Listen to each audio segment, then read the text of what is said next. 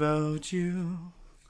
I'll be so black just thinking about you. Decorations around your neck on a green Christmas tree won't be the same, dear. When I kill you with it and when the... Bonjour, bonjour tout le monde!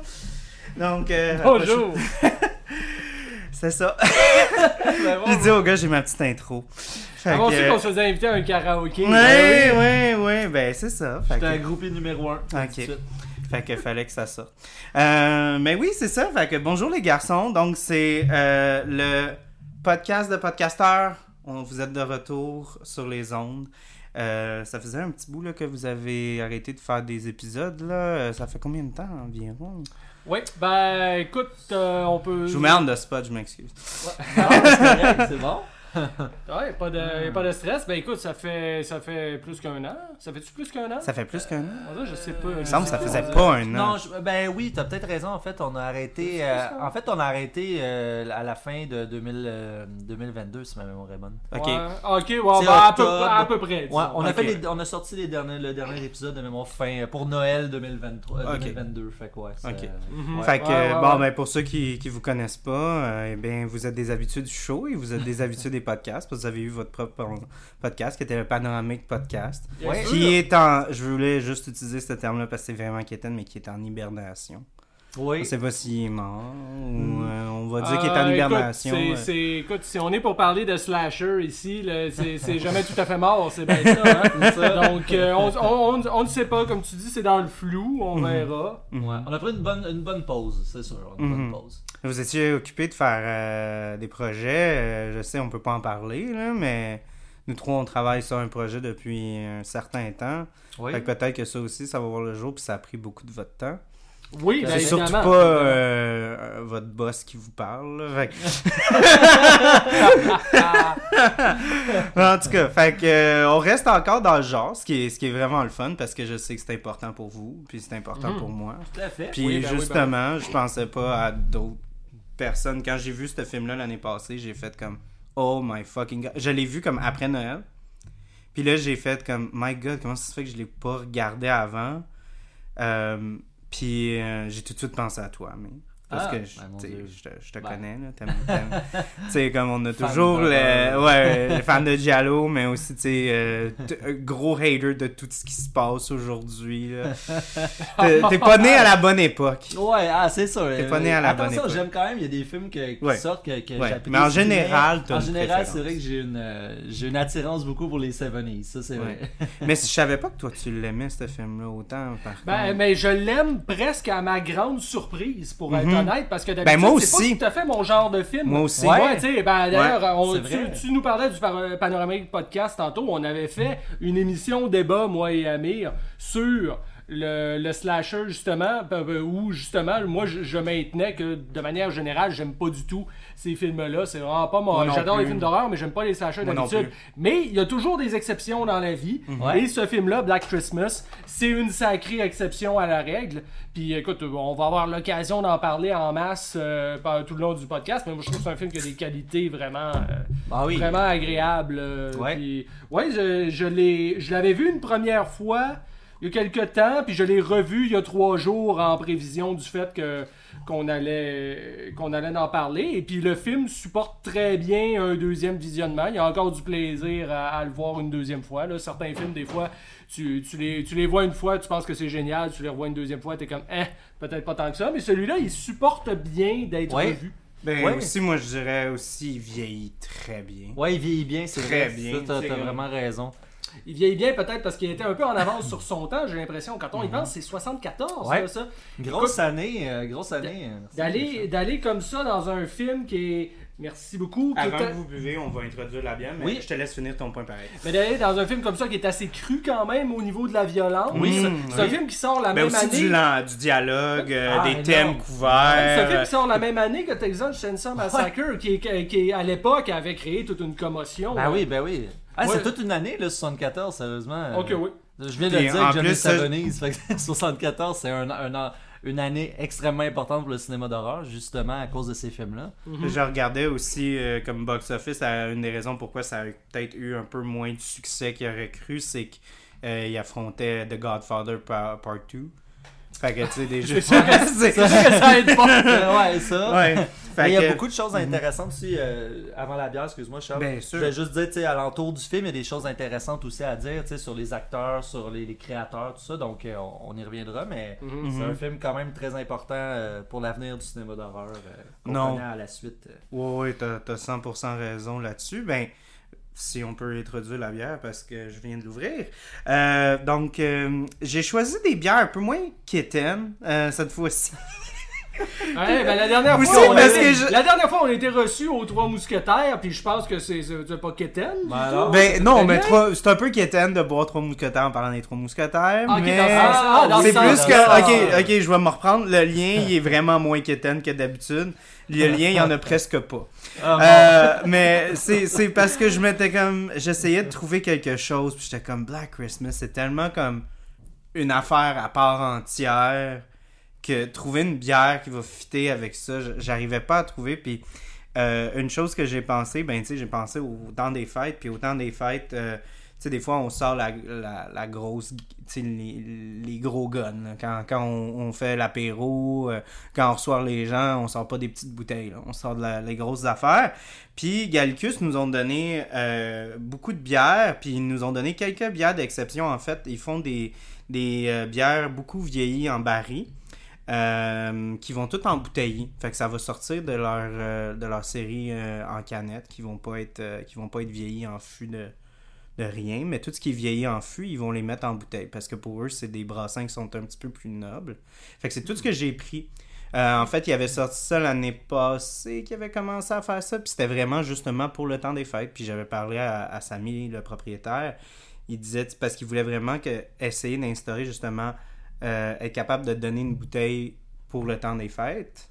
Puis la bière, euh, ben, on essaie d'encourager encourager les gens à donner un peu euh, ça comme cadeau, au lieu de donner une bouteille de vin, ben donne donc une belle bière du Québec. Rien contre le vin du Québec, mais je trouve que la bière du Québec est comme a des années d'avance sur le vin du Québec. Mhm, Puis ça coûte mhm. moins cher aussi. Fait que en ces moments d'inflation, euh, pensez à votre portefeuille. Euh, fait que c'est ça. Fait que- économique. fait que c'est c'est trois bières euh, qui sont toutes dans cette série-là, qui ont toutes été vieillies puis dans des barils de fût, puis ils ont été sortis justement pour le temps des fêtes parce que c'est des bières qui sont très costaudes. Ça sent sacrément bon. Ouais, hein. ouais. Fait ouais, que ça, ouais, c'est ouais, une ouais, euh, ouais. triple belge affinée en fût de vin rouge. Wow! Ok, ouais, ouais, Écoute, juste. c'est- euh, ouais, moi, tu me parles bière belge. Moi, j'aime bien les bières d'inspiration belge. Donc, Donc, santé, Ben, les santé, gars. les gars. santé! Oui, santé, en effet. Santé. Santé. Oh, Ouh! Oh, wow, ok. Oh! Hmm. Ouais, c'est euh, c'est vraiment Wow. complexe. Mhm. particulier ça. Je pense que j'ai jamais goûté une bière comme ça. C'est drôle, à la sentir, je m'attendais à un truc très sucré, mais Non. pas du tout. Ouais, C'est le vin qui tout. coupe. T'as Ouais. l'aspect vineux qui va arriver en fin de bouche, qui coupe. Ouais. C'est plus vrai. comme tu vas avoir une petite pointe d'acidité, mais qui coupe le sucre. Mhm. Fait que c'est vraiment comme t'as une bonne présence de levure au début. Tu penses justement qu'il va avoir comme une grosse affaire comme bonbon, mais ça, Ouais, ça ouais, ouais, touche ouais. avec le goût de vin rouge. C'est Mm. super bon. Très intéressant. Mhm. C'est. Wow. Fait que désolé, il n'y a pas de lien qui éteint, mais je me dis, c'est le temps des fêtes, on sort les gros guns, puis je veux- j'essayais vraiment de trouver une bonne occasion pour sortir ces bières-là euh, Ben, mon sur le Dieu. podcast, puis On je est me suis dit choyés. que Black Christmas, puis vous deux, On est choyés. vous Ben, merci. recevoir, c'est C'est toujours gentil. un honneur. Ben oui, c'est c'est gentil. Fait que Black Christmas, euh, puis on parle pas de 2019, puis on va peut-être à peine parler de 2006. On parle vraiment de 1974. Ouais. L'original. que- L'original.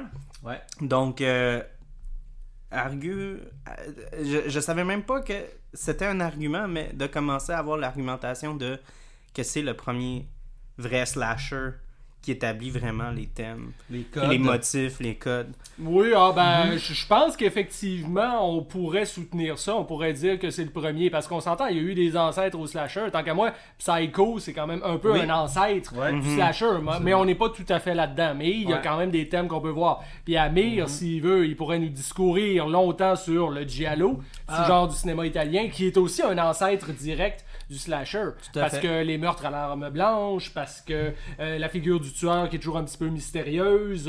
Ouais. Euh, c'est- des choses qui reviennent. Les, les sous-textes sexuels aussi qui sont très présents dans les deux.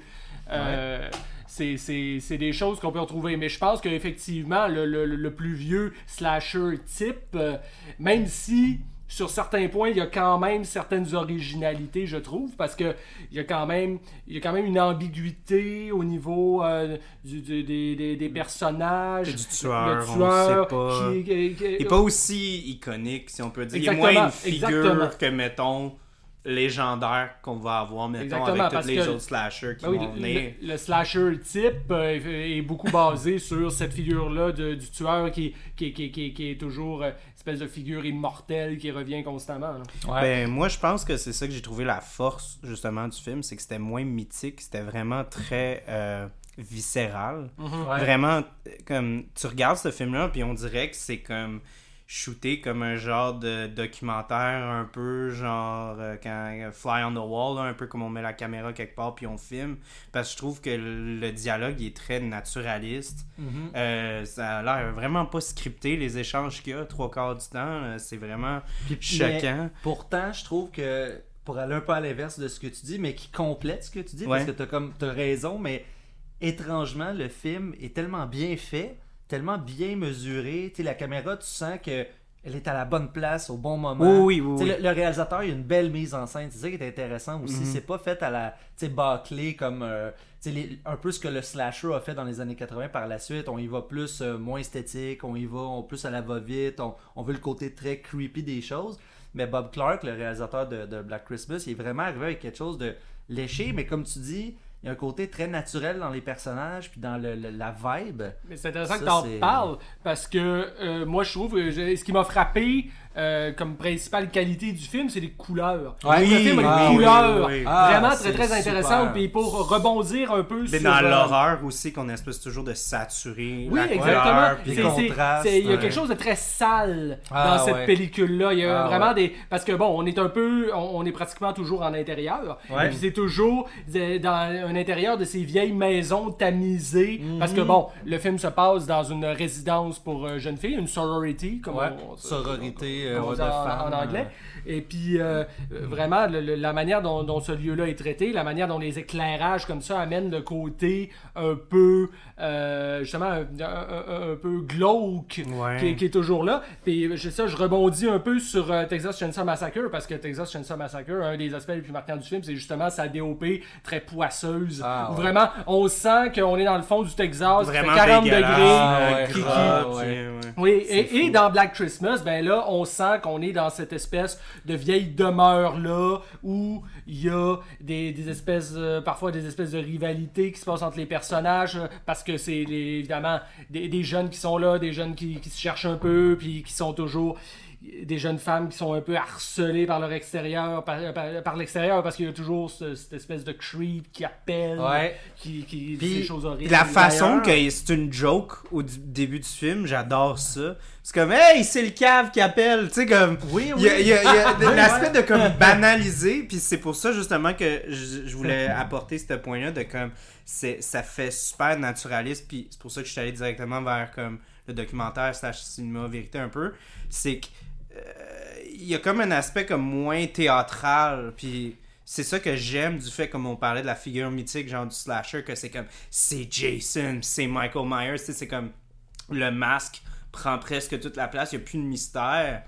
Puis même là, la- ça, ça fait viscéral parce que c'est littéralement juste comme ça pourrait arriver. Ouais. Puis la façon que c'est comme. Puis là, les filles, au début du film, ils disent en joke, comme Ah, c'est le cave qui appelle. Parce que littéralement, il a déjà fait ça. puis ça ou que quelqu'un a déjà fait ça, ça, ça je sais pas, il y a comme un aspect comme super comme wow.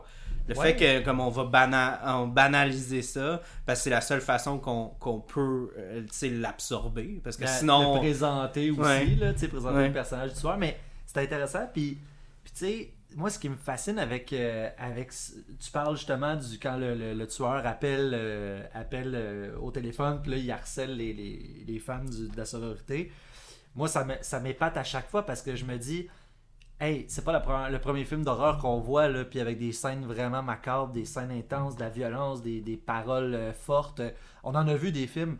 Mais Seigneur, à chaque fois que je regarde Black Christmas, puis le, les- le, le- le- le monologue qu'il dit au téléphone, le dialogue avec parce les que ça fait peur. c'est vraiment raw, là. Mhm. vrai. Encore en 2023, je l'ai Ouais. vu moi aussi il y a- il y a trois jours, puis je suis comme, ok, c'était, ça y allait, ça a dû shaker le monde à l'époque, là, euh, solide, mais là. faut dire Mais aussi comme- que parce qu'on avant- parle là, aussi comme de, de maladie mentale, puis Oh. justement de quelqu'un qui, Mhm. encore là, de légitimiser quelqu'un qui va rentrer dans une maison, qui va faire ça, il est clairement pas sain dans sa tête, Non, non, ben non. puis de, de justement pas juste faire, hey, c'est un fou, de comme littéralement avoir comme des, Ouais, des trucs qui font aucun sens. Ouais, puis Bob Clark, il est juste, il s'est dit, garde, le tueur, c'est un vrai, c'est un vrai maniaque. C'est pas genre un, on, on va adoucir ses paroles parce que c'est un gars intelligent. Non, non, le gars, c'est un maniaque. Il a, il a- il a pas été, il a pas pris ses médicaments, il est juste plus là.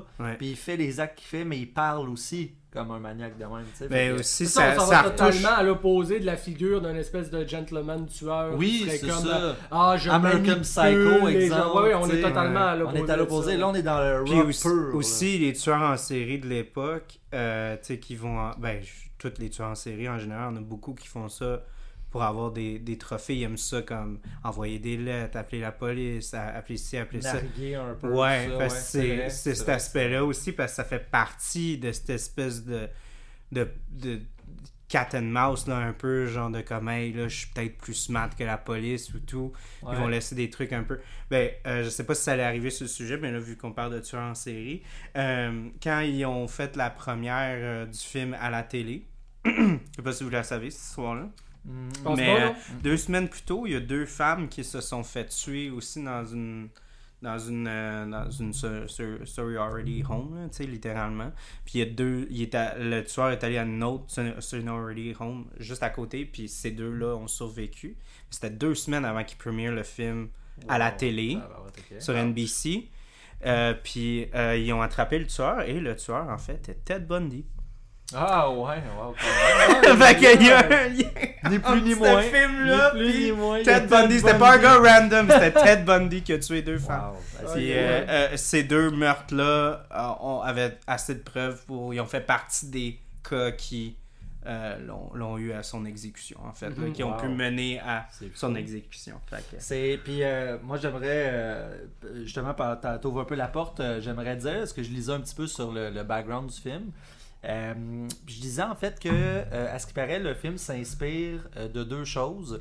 La première, il ben, faut savoir c'est un film canadien, ce qui, Oui. est, ce qui a quand même une particularité aussi du de la chose. C'est un réalisateur américain, mais qui, qui, quand il est venu au Canada, il est tombé en amour avec le Canada, puis il est resté. Le film est tourné à Toronto. Puis, euh, c'est quand même intéressant de dire que c'est un classique, un film culte canadien, mais qui a inspiré une vague euh, importante de films américains. Fait que, Mhm. fait que je trouvais ça intéressant. Puis, il dans le fond, euh, je lisais que c'était inspiré de deux trucs. Euh, L'histoire viendrait, la première de choses, la première inspiration, c'est le, le fameux, un peu, la légende urbaine du de la, de la, de la babysitter, de la, de la gardienne, avec l'homme en haut dans, le, la, dans, dans le- la maison. Il y a comme un peu, c'est un peu une légende urbaine, là, puis ça, ça, ça s'est répété dans beaucoup de films par la suite. Euh, exemple, When a Stranger Calls, Ouais. euh, quelques années plus tard, en Mhm. 78-79, si ma mémoire est bonne. Euh, ça, ça, on revoit un peu le même pattern, mais approché différemment.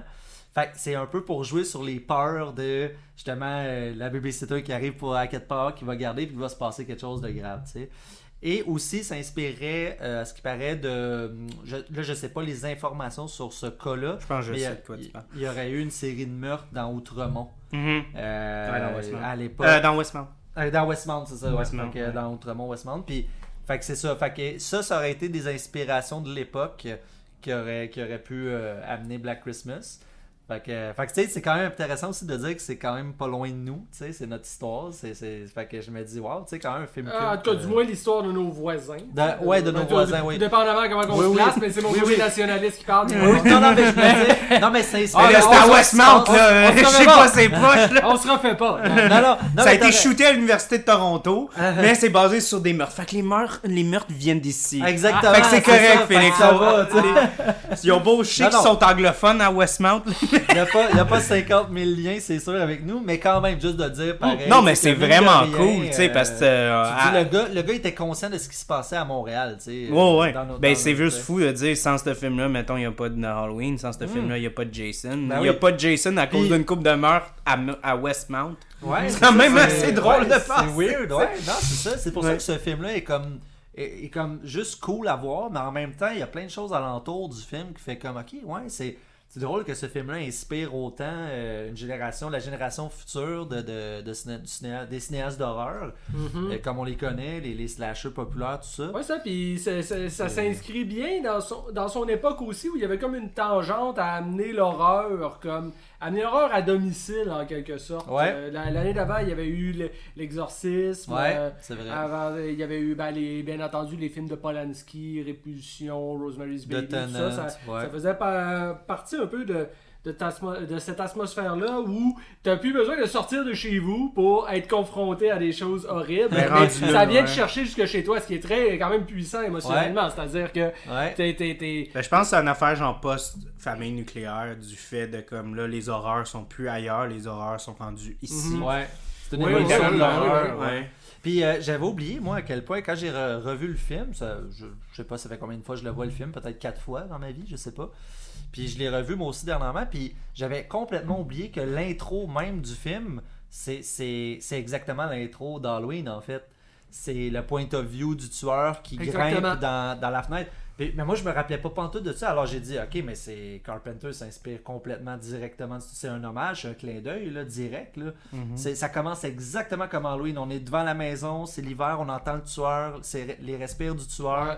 Il grimpe, on voit sa main sur le bord du cadrage de la fenêtre, il grimpe dans la chambre, et là, la caméra se promène et s'en va dans la maison. Juste- Fait que là, Pour ajouter là-dessus, euh, je voulais juste rajouter que c'est un système qui a été inventé par l'opérateur de la caméra. Il s'est créé une, une, une rig qui s'est mis genre sur le front. Puis c'est- lui qui a inventé ça. Fait que, Ah, c'est cool. euh, Burt Dunk, parce que c'est ça moi aussi, je l'avais mis dans les notes. c'est vraiment intéressant de penser que, comme littéralement, de, ben, tu sais, comme on est, on est tous dans le cinéma, puis c'est drôle de voir comme des fois comment, genre, tu vas comme inventer par accident Ouais. des affaires pour juste littéralement parce que t'as comme quelque chose en tête, puis t'es, t'es comme là, le réalisateur, ah, ok, je veux le voir demain, puis là, t'es comme, tabarnak, comment on va faire ça? Alors, mais T'sais- le, le cinéma, le cinéma doit autant aux inventeurs qu'aux artistes, ça c'est sûr. là, Mhm. que- Ben que- oui, ben oui. Ouais, c'est, c'est vraiment g- grâce à des gens qui disent Ok, comment je peux le faire? Ok, je vais réussir, je vais patenter quelque chose. Des puis- effets spéciaux qui Mhm. donnent des, des choses magistrales dans les films, c'est c'est Mhm. vraiment cool. euh. Ouais, puis en tout cas, ça m'a juste marqué parce que je, ça, je me rappelais vraiment pas. là. Quand je l'ai revu, j'ai fait Oh, ok, euh, on est vraiment dans l'intro d'Halloween, l'intro de Black Christmas, c'est la même chose. là. Mhm. Fait, que, Mhm. fait que je trouvais ça encore plus intéressant. En plus, que- et puis c'est d'autant plus intéressant que dans un sens, tu sais, euh, rétrospectivement, tu te rends compte que il te donne un peu le punch du film dès le début. En, en- en te, disant- en te faisant en faisant entrer le tueur comme ça dans la maison. Oh, il n'y a, pas- il te y a, pas- dit- y a pas d'ambiguïté. Comme le gars, oui, il est là, puis il ça, reste oui, oui, là. ça, il, te, fait. il te dit à l'avance que Ouais. en réalité, bon, les, les, ce, ce que tu penses être euh, ouais, une figure qui appelle de l'extérieur, finalement, non, il est dans la maison. Il est dans la maison, c'est ça, ouais. Non, c'est Mhm. vrai. C'est intéressant. Ouais, euh, puis je- trouve que c'est intéressant parce justement de montrer aussi comment que, comme la banalité de la vie de tous les jours, tu sais, ils sont pas euh, sont pas en train de de vivre comme des grosses affaires hyper exagérées. Ils sont littéralement en train de faire un petit party, puis euh, Ouais. là, il y en a une qui a bu un petit peu trop, euh, fait que là, on la met en train de dormir. Là, il y en a une qui, qui s'en va le lendemain matin, fait qu'elle fait sa valise. C'est toutes des affaires comme hyper banales, Ouais, mais là, exact. le fait qu'on a cette- cette- cet établissement-là, de fait comme, oh my god, le tueur, il est là. Il est là. On a, tout, ça. on a déjà de l'anxiété vraiment très intense. On est Puis- comme fuck! C'est tellement hot ce que tu dis parce que une, justement une des choses les plus incroyables tant qu'à moi du film, c'est d'avoir réussi à, à foutre la chienne à- à- au spectateur avec un concept qui est du suivant. qui, qui aurait pensé que tu aurais pu avoir peur quand pourtant il filme une maison où est-ce qu'il y a comme 8 personnes dans la place? Mhm. Je veux dire, c'est pas une mansion euh, gothique des années 50, c'est pas immense, c'est une maison à comme deux étages, bien normal. Tu sais, oui, Ouais. c'est- mais il y a du monde en masse dans la maison. Là. Tu, Ouais, dis, ouais, ouais. tu peux pas avoir peur être dans une maison, il me semble, tu es en sécurité et non, pourtant, il y a un foutu tueur qui est caché là-dedans, dans, les, dans le grenier, partout. Mais ça, tr- tu trouves le moyen d'avoir la chienne, puis il y a personne qui le découvre, tu sais. Fait que, bref, c'est moi ça, je trouve que c'est, c'est- ça, c'est, c'est très unique à Black Christmas, ça. Moi, j'aimerais juste mettre un peu d'accent parce que ça, c'était une de, de mes observations. euh, parce qu'on a parlé beaucoup euh, tu sais, de, de Bird Dunk avec ce qu'il a, a fait avec le- la rig. Mais moi, on a parlé un peu de la DOP avec la couleur. Mais moi, je trouvais juste les shots de ce film-là sont Ah, belles tellement belles. Ben, justement, belles on shots. parlait de comme quand il y a la scène où est-ce qu'il fait ses, ses bruits avec sa bouche puis tout. Ouais. C'est tout shooté comme super en extreme close-up sur la réaction des, des femmes autour. Ah oui, c'est beau ce moment-là. euh, ouais, c'est, le, le zoom du, du, du téléphone. Puis on dirait qu'aujourd'hui, on est habitué à avoir toujours des gros extreme close-up dans plein d'affaires, mais j'ai l'impression que c'était moins utilisé dans ces années-là un peu. Fait que j'ai trouvé ça super avant-gardiste. Puis aussi, ce que je trouve vraiment malade, c'est que le film, comme on a établi, est super beau à voir. Puis aussi, le, euh, réalisateur et le cam operator, ils savaient qu'il y avait des restrictions avec le budget et tout ça, fait qu'ils pouvaient pas montrer, ils pouvaient pas être comme exploitatifs avec le gore puis des affaires de même. Fait que chaque fois qu'il y a comme des des scènes de, de, de, de, de tuerie ou des affaires de même, c'est toujours comme très très comme un peu comme dégueulasse. C'est pas ça, a l'air comme trop vrai là un peu là, tu sais c'est comme c'est pas super cute de la façon, c'est pas comme la- le gros Non. théâtral, tu parlais de Psycho comme au gros shot avec le tu sais quand quand Ouais, il ouais, va- c'est elle va sûr. stabber la fille à la fin, c'est comme Ah. c'est tellement entrecoupé. Oui. Puis il va le couper dans le point de vue du gars parce que clairement ils ont pas le budget pour avoir comme le splash du sang. il mise sur l'efficacité. Oui, ce c'est tellement. Ouais. ça, ça le rend presque plus immersif. Ouais, ouais, c'est vrai. Fait que moi, ça m'a fait capoter regarder ça parce que j'étais comme, aïe, il y a un film de 74 qui sait qu'ils vont avoir de la misère à montrer le gore. Ouais. Fait qu'ils vont aller plus dans une approche vraiment plus raw, plus comme grounded, puis vraiment, puis ça rend le chose vraiment plus terrifiant. Parce que Ouais. c'est- Oui, c'est ça. Puis il n'y a Ouais. pas. Il y a tu te pas fais, tu fais étrangler avec un truc en plastique. Tu te dis, aïe, aïe, j'ai ça chez nous. Là, tu sais, quelqu'un peut- Ouais, ouais, ça, c'est pas original. C'est pas une tronçonneuse, c'est pas une grosse machette, tu sais, c'est vraiment, c'est des affaires qui sont très Il n'y a pas assez anodins. de meurtres dans le film pour qu'on devienne désensibilisé. Oui. C'est quand même Mhm. amené avec une certaine parcimonie. Là. Puis ça, c'est c'est un reproche que des fois on peut faire au slasher, qu'à force de montrer des adolescents en train de se faire trucider, ça finit que ça te fait plus grand chose. Ouais, Mais dans ce film-là, il n'y a pas du tout ce, ce- ce Non. problème-là. On suit plus- plein de petites histoires aussi, comme Charlie disait, avec le nombre de personnages qu'il y a. Ils ont, ils ont un peu tous leurs problèmes. Ah, qui ils sont tous attachants, Ah, ben ils oui, sont tous on- attachants. Oui, on a le temps, on a le temps tout à fait de. de, de- ouais, L'alcoolisme dans ce Ouais, film-là est incroyable, genre la- ça me faisait capoter. la- la en bonne 74, femme, on avait ça. Ouais, Genre, ça a aucun qui cache des, des, des fioles d'alcool. Elle en dans- a genre dans les 5 dans la maison, puis là, elle est toute déçue parce qu'il y en a une qui est Dans le truc vide. de la toilette, tu sais. Ah Ouais. ouais, c'est... Quand il est confronté au père de la fille, tu sais, le père qui est très austère, très conservateur, très droit, puis elle est là, ah, espèce de grincheux, puis elle voit ça. Je trouve ça, tu sais, une femme qui est qu'on pas essaye de époque, cacher là. les posters parce qu'il y a des posters de nus Oui, dans, dans- dans exactement. les chambres. elle sait pas trop Ah. C'est Le père qui arrive, je laisse c'est- pas ma fille ici, moi, puis tu sais. Il y a un certain humour dans le film quand même. Ouais, ouais, ouais, Elle bon. Elle il amené soit- beaucoup par ce personnage-là Il- d'ailleurs. ben oui, puis le personnage du, du- aussi de- du père que je parle, quand il reçoit une balle de neige dans la face, tu sais, tout plein de petits Ça, ça m'a éléments. tellement fait rire parce que ça, ça filait pas scripté. Euh, le gars, il dit Ah, je, je m'excuse que ça vous est arrivé. Puis, genre, le, le père, il réagit, puis il dit Ouais, hein. Puis là, il fait Ben, je me suis excusé. c'est-tu? Oh, oui, là, moi, j'étais comme Aïe, c'est écrit y, a, ça. il y a vraiment ben- de petits détails. En plus, le- Ça fait tellement, genre, jeune adulte de comme Ben, quoi, Ben oui. Ben, jeune et avant, que la- cheveux longs. avant que l'acteur quand même qui joue le père a une face à recevoir des balles de neige. Ah oui, Tu ben sais, je veux dire, oui. La T'es moustache. petit, t'as 8 ans, tu veux le pitcher. non, c'est ça, c'est c'est- c'est difficile de résister rendu là. Ah ouais, ah ouais. Puis on parle, euh, les gars, des, des personnages, euh, justement, qui. Ah, Barb est incroyable. il y a des choses incroyables Oh aussi, my mais God. ben, il y, a, il y a Margot Kidder qui joue dans Margot le film. Kidder, Barb, Ouais, c'est ça, exactement. Barb. Ouais, exactement. Margot Kidder, ce que je trouve que, que je viens de faire un lien dans ma tête, puis je trouve ça tellement le fun. Margot Kidder joue dans Black Christmas en 74 et en 78 79, elle- le pre- non 79 je pense, le premier Amityville. Fait que, Ouais, fait que dans le fond, ouais, la ouais, fille, elle joue souvent des rôles à cette époque-là. De- Dans des, quand même, c'est c'est deux grands classiques quand même, Amityville et Black Christmas. Fait que tu dis, elle a campé des rôles de femmes dans des maisons où ça, ça tourne pas rond, tu sais. Hmm. Fait que c'est- ça, je trouvais ça cool comme lien euh, de dire OK quand même. Puis évidemment, ben là, on peut pas euh, passer outre le, le- le célèbre, le grand John Saxon. Parce que John j'avais ça. Je, ben oui, savais que John ça. Saxon que dit, Si tard va c'est jouer si dans c'est. Félix qui en parle, ça va être triste. que ce soit Amir qui en parle.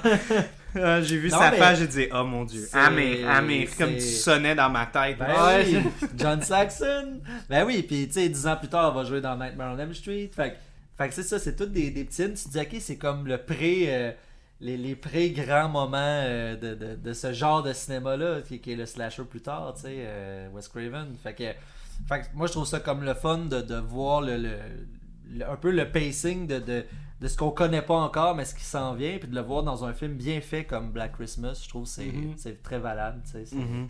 puis il y, a des- il y a des moments très drôles dans le bureau de police, justement. Là, je veux dire. Ouais, fellatio. C'est la nouvelle extension de la Ouais, région. Le long piri, piri, piri, piri. Tu sais, je trouve ça génial. tu sais, C'est Oh bien God. amené. C'est super Ouais. bien amené. Puis, puis tu sais, t'es Mais dans ça, un film mais, mais, mais- ça mais passe. c'est ça, mais c'est parce qu'il faut. euh, c'est un détail qui est important à faire passer dans ces films-là. C'est l'impuissance totale de la police. Ouais. Comptez pas sur eux autres parce que. Ça va pas bien. Il y a vraiment pas pas grand haut. chose à en attendre. Fait que, ben écoute, Black Christmas a choisi d'y aller un peu, d'aborder le truc sous l'angle comique. Il y en a qui choisissent peut-être un peu d'autres angles, entre autres le, le préféré d'Amir, Dario Argento, où c'est aussi une constante dans son cinéma que les flics sont tout le temps à côté de la plaque, sont tout le temps inutiles, voire même dangereux. Sauf quelques bon. rares exceptions quand même. Mais Ouais. euh, mais ouais, c'est- c'est c'est- c'est un thème aussi qui revient souvent parce que à un moment donné, ce serait beaucoup trop facile de dire Ah, ben la police va s'en occuper. Eh ben non, Ben oui. la police va s'occuper de Ben, fuck all. c'est encore plus paniquant parce que ça joue sur l'anxiété de dire ben, si la police t'aide pas, qui t'aide. Ouais, ben ces voilà, voilà, il faut, il faut tasser cet élément-là le Ouais. plus vite possible Ouais. pour que vraiment, euh, que vraiment le stress embarque. Parce que autrement, si t'as la, la figure du Super Cop euh, qui débarque puis qui comme euh, Ah, ben là, de- le tueur en 5 minutes, t'as pas de film. T'as pas de film, non. Ben, il parlait justement un peu de l'aspect comme ben, que les gens se sont un peu réapproprié le film avec les, les nouvelles, tu revisiter le film. Puis beaucoup ont donné cet aspect-là du fait que le film il est très féministe. Mm. Puis justement, comme l'aspect de genre la miso- euh, l'aspect misogyne casual du fait que les policiers, tu sais, c'est pas un hasard que genre il y a des filles qui disent qu'il y a des gars qui les appellent, ils sont ben non, c'est probablement juste un de vos amis qui vous a- qui vous fait une joke. C'est comme l'espèce de comment wow les femmes ils ont jamais raison, ils, ils sont juste hystériques puis genre clairement que genre ils Ouais, ça, exagèrent. Puis sais. on peut, mais on peut. Puis aussi avec le chum à, à, à Jess, là, tu sais, encore là, c'est clairement une relation comme vraiment pas saine. Puis c'est pas amené non plus dans. Oui, parce que pour ceux, pour ceux qui n'ont pas vu le film. Ah non, faut qu'il l'ait vu. Faut qu'il l'ait vu. Une des questions. Faut qu'il l'ait vu, là. Sur mon show, on spoil tout, là. C'est c'est Ok, certain. ok, Ah, bon, bon. d'accord. Mais, non, euh, mais le fait que. de- sur YouTube en passant. Ouais, puis de, toute... ouais, de toute façon, de toute façon, c'est même pas tant un spoiler euh, ce, ce que je vais dire, mais parce que déjà la, la première scène avec son copain, elle lui dit carrément qu'elle est enceinte puis qu'elle veut pas le garder. C'est- on est en 74. Ça fait pas si longtemps que ça que l'avortement est légal. Ça peut être encore un peu tabou comme, euh, comme sujet. Et puis on revient au personnage de Barb aussi, qui est le, le personnage de femme très très libérée. Ben oui, ben Euh, oui. Ça se voit dans ses dialogues, ça se voit dans la manière dont elle, elle envoie promener le, le, le, le maniaque au téléphone. C'est c'est assez savoureux aussi. Elle a pas la Donc langue oui, dans sa poche, oui, exact. donc oui, puis... euh, Puis à bois, à bois. Ah en ouais, elle, elle- elle boit, elle Ouais, boit. elle mais, boit, elle mais boit. nous allons l'accompagner. Nous Ben ne la laisserons pas voir ouais. seule. Oui, voyons. Non, mais On c'est s'en vrai. vient, Margot!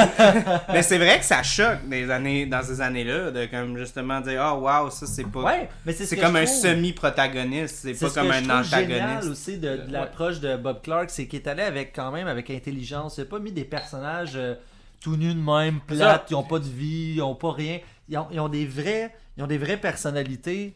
Puis Mhm. je trouve que justement, ça aide. euh, un, un des motifs qui fait que des fois j'ai de la misère un peu avec le slasher, c'est justement des fois c'est ce côté-là très très puritain, sous-jacent qui me dérange un peu. Où Ouais. les adolescents dévergondés On vont se faire pas, massacrer, là, ouais. tandis que la, la, la fille pure et, et, et Ben, Jess, techniquement, proche de l'archétype de la Vierge un peu. Ah, ben, même si elle, ben là, euh, ben, non, non, mais- elle, mais elle attends, est déviergée, littéralement, parce Oui, oui, qu'elle elle mais- au-delà elle, de- elle au-delà- est pure, tu sais, un Non, peu comparée aux autres. Elle, elle est extrêmement affirmée comme personnage. Elle lui dit, qu'elle- elle lui dit carrément à l'autre euh, Je vais pas renoncer à mes rêves pour Ouais. te faire plaisir. Ouais, ouais, Non, ouais. non, elle est pas. euh, Je- Ça, ça, je t'avoue, pour la virginité, ça, ça va, mais en tant que tel, c'est pas comme un personnage qui a comme tant de morale ok, d'accord très qu'elle est, détestable. ok, d'accord qu'elle est, elle est peut-être plus vertueuse Ouais, que d'autres. Ouais, Ça, là-dessus. Exactement. Là-dessus, ouais. je, veux, je veux bien te l'accorder, mais il n'empêche quand même que le film est assez rafraîchissant là-dessus. C'est pas systématique. Ben, ah, la toute première victime, la toute première victime du, du tueur, c'est peut-être la plus innocente de toutes. Puis même Barb l'écœur là-dessus. Ouais. Comme, Ouais. ouais, euh, Hey, on n'est pas dans un, cou- dans un couvent ici, Ouais, tu sais, c'est comme, comme elle dit, ah, là, tu vas, faut pas que tu, euh, faut pas que, comment elle a Ouais, dit ça? Elle a dit, faut pas que tu provoques du monde de Ouais, même, puis ouais, elle comme, hey, yo, esti, on n'est pas dans un couvent ici, là, regarde. Ouais, ouais. Le gars nous appelle, il veut nous faire chier, je vais le faire chier. Exactement, un peu, c'est ça. Ils ont ouais. tout un peu de mentalité. Exactement, il y a, euh, il y a tu sais, quand même. On on n'est pas. On, on est un peu décalé par rapport à ce que le slasher fait d'habitude. Ouais, Après, ouais, je ouais. dis ça, je, je, je, pas mettre Non, euh, mais c'est vrai dans, le même panier, mais souvent il y a ça. Oui, en effet, c'est dans les dans- codes, c'est dans les codes. Slasher, c'est rare qu'on s'attache au personnage. On veut Aussi, voir ouais. euh, l'action du- des tueries, mais tu sais, c'est ça l'affaire. C'est que c'est ça que je trouve justement brillant dans, dans Black Christmas, c'est que c'est pas une coquille vide avec des meurtres. Il y a tout un, un package alentour des personnages puis Ouais. alentour de l'histoire qui enrobe. là, personnage tu sais. bien typé, euh, Ouais. ouais, c'est c'est bien C'est- développé. Ouais, c'est c'est bien agréable, ouais. agréable de voir C'est- ça. c'est là. cool. Mais vu ça. qu'on parlait de Barb, on- ben, la prochaine Ouais. bière s'appelle Chimère. Fait que, Oh, d'accord. Euh, que- quelques petits liens, fait qu'on pourrait dire que c'est presque une chimère. Mais donc, euh, ben, c'était pas un accident. Ben oui, c'était un accident. Mais oui, donc la, la chimère qui va être un vin d'orge pâle fumé. Mais non, je Fait parle de fumée. Un, un vin d'orge, en fait, souvent, la, la connotation de vin, c'est par rapport au fait que c'est souvent très très fort en alcool. Comme mettons, la, la ternaire qu'on avait était à 8,5, ça c'est à 10%. Ouais, c'est parce que rendu, rendu dans ces pourcentages-là d'alcool, souvent on commence à se dire est-ce que c'est encore de la bière? Ouais, exact. à- Fait que c'est plus comme une espèce d'archétype de comment c'est plus en alcool, mais là, les gens ils ont commencé presque à, à- à considérer ça comme du vin. Euh, mais justement, vin d'orge, ça sous-entend justement, ça va pas être comme des raisins, ça va être vraiment comme on est encore sur une base de céréales. Fait que là, une énorme quantité d'orge qui est utilisée. Puis souvent, puis je suis content qu'ils mettent l'accent sur l'aspect pâle, c'est que souvent euh, les grains sont vraiment très torréfiés dans les vins d'orge. C'est presque une stout pas encore là, mais comme souvent, les grains vont être très, très, très, euh, tu sais, rôtis. Donc, on va avoir des grosses notes de, tu sais, comme caramel presque brûlé. Ah. Fait que, tu sais, des fois, quand vous avez comme un caramel que vous avez manqué votre shot, qui goûte un peu brûlé, ben c'est souvent ça, le goût de vin d'orge. C'est une grosse présence de sucre, mais l'aspect torréfiant est vraiment présent. Puis là, en plus, ils l'ont fumé. Fait que moi, je suis vraiment euh, euh, intéressé. Fait qu'ils disent aussi que c'est un mal tourbé, puis c'est barriqué 9 mois en fût de Bourbon. Non, mais on Ça va le goûter ton caramel brûlé. Tout intéressant, ça. Fait que, euh, cheers Ben, encore, cheers, les garçons. santé, santé. Yes. Santé de nouveau. Ouais, santé. ouais. On prend un verre à, à- à la santé de Barb. oh, Ben là, déjà, hein? c'est vraiment fumé. déjà on est dans ouais. le plus sucré que, que, que, que tantôt. Vous allez dire, je fais une fixation là-dessus. Mais ouais, le goût fumé, là. Ça me- Ouais, pour ceux hein. qui connaissent les bières fumées, je dirais que ça, ça s'approche au niveau de la microbrasserie Arcana, qui est proche d'ici. Qui souvent, euh, ça passe sous sa casse. Il y, a des mon- il y a du monde, des fois, ils vont trouver ça trop fumé. Ouais. Comme littéralement, ça goûte presque le bacon, tellement que c'est Ouais. fumé. Mais, c'est- mais je trouve Mais ça cool. C'est intéressant. Moi, moi c'est parce que j'aime, je suis pas fort sur les bières fortes. Fait que, Ouais. Évidemment, c'est cool parce que c'est en, plus en dégustation, ça, ça Mhm. me va. Mais j'avoue que je ne pas ces bières fortes, mais j'aime essayer tu sais, les, les arômes, comme tu dis, le, côté fumé, ça, c'est de quoi que j'aime bien. Je me dis. euh, hmm. En tout cas, Et si on peut euh, revenir un peu sur les, Oui. les performances, Ouais. parce qu'on parle beaucoup des performances des, des, des- des actrices, des acteurs, tout ça. On va pas parler de Care Julia, qui est euh, un des acteurs central qui joue le, le, le, ben, le chum de, de, de, de Jess. Ouais. Oui, Qui est, oui. qui est- Ouais. qui est Tabarnak, intéressant parce qu'il joue de manière extrêmement. Mais je trouve qu'il joue de manière assez ambiguë aussi. Ouais. Il est toujours sur- Ouais. un peu sur la corde raide, cette espèce de personnage-là. Ouais. Où tu te dis comme, bon, il y a clairement quelque chose qui tourne pas rond dans sa tête, mais en même temps, Mais- mais il, y a, il y a quelque chose d'angélique un peu dans Ouais. son visage, dans ses expressions. Mais il fait très est toujours un peu euh, entre deux mondes. artiste comme vraiment qui a été consumé de l'art, qui est rendu comme un espèce de personnage victorien presque tellement, qui est extrême Ouais. dans, dans, dans sa dans sa son- Sa rigueur, sa rigueur, son assumation, ses aspirations. euh, tu sais, même quand il dit l'aspect de comme. euh, de comme. Ah, j'ai lâché le conservatoire, c'était comme. Puis il s'est fait refuser, mais tu sais, comme. J'ai pas l'impression que ça pourrait être la fin de sa carrière, mais comme pour lui, c'était comme la fin de sa carrière. Ouais. Fait que le gros acte super intense de casser le piano. Ouais, ouais, c'est vrai, c'est vrai c'est une des plus belles Ah! instructions de piano qu'on mais, mais voyons donc, mais c'est Ah, bon, c'est du bonbon, c'est du bonbon. Mais c'est intéressant que le gars aussi, quelques années d'avant, pour continuer sur les liens qu'on peut faire, était dans 2001, l'Odyssée de l'espace de Mm. Ah, quand même. C'est Oui, intéressant, ouais. c'est un, c'est un film qui est presque. euh, où il y a presque des non-personnages, en fait. C'est presque un film sans acteur, en fait. Ouais, 2001, c'est- l'Odyssée de l'espace, les. Parce que les personnages, on les personnages sont pas très très développés dans ce film-là. On s'entend que c'est pas euh, ce qui intéresse Kubrick là-dedans. C'est plus le discours métaphysique autour. ouais, ouais. Et bien entendu, qui débouche sur euh, ces orgies visuelles et sonores qu'on adore chez Kubrick. Mais oui. j'ai trouvé ça intéressant que Kerr Julia qui passe de, de- de- du gros film d'auteur qui est 2001 l'Odyssée de l'espace à ce qui est en théorie un petit film d'horreur indie euh, qui va sans doute être snobé qui est Black Christmas. On voit plus son talent dans Black Christmas que dans 2001 l'Odyssée de l'espace. Ouais, c'est quand même intéressant. intéressant. Mais c'est vrai qu'il est vraiment plus véhicule à apporter la, la vision de Kubrick, tandis que je sens que dans ce film-là, il est plus là pour comme montrer son range, parce que justement, Ouais. comme tu as dit, il y a une ambiguïté. Ouais. Puis, mais il y a quand même. Il y a une façon très facile de moffer ce robot-là, comme aller dans le trop théâtral.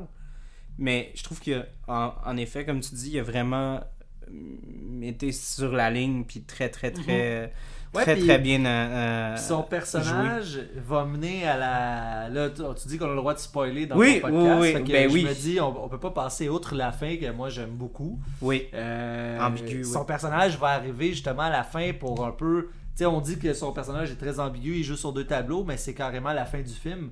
Parce que la fin du film, c'est lui qui va retourner pour, euh, pour aller euh, aider parce qu'on le voit pas pendant un bout de temps. Et là, quand il arrive, on le voit, tu comme quand il arrive, on, il, rentre dans la maison, elle, elle se cache. euh, Mais il fait un gros jumpscare aussi, genre à la fin du second acte, me semble. Parce qu'elle elle- elle appelle la police, puis là, il est comme yo, il y a que- euh, ben, yo, pas yo, excusez.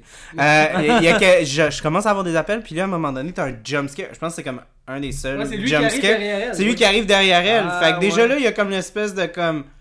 Ok, tu fais-tu exprès pour foutre la chienne à tout le monde dans la maison? tu sais, comme. Tu sais, fait que ça aussi, j'ai trouvé ça cocasse qu'ils a comme, ils ont essayé de comme faire une Oui. espèce de framing artificiel, de comme genre, c'est-tu vraiment lui le tueur? wink, wink.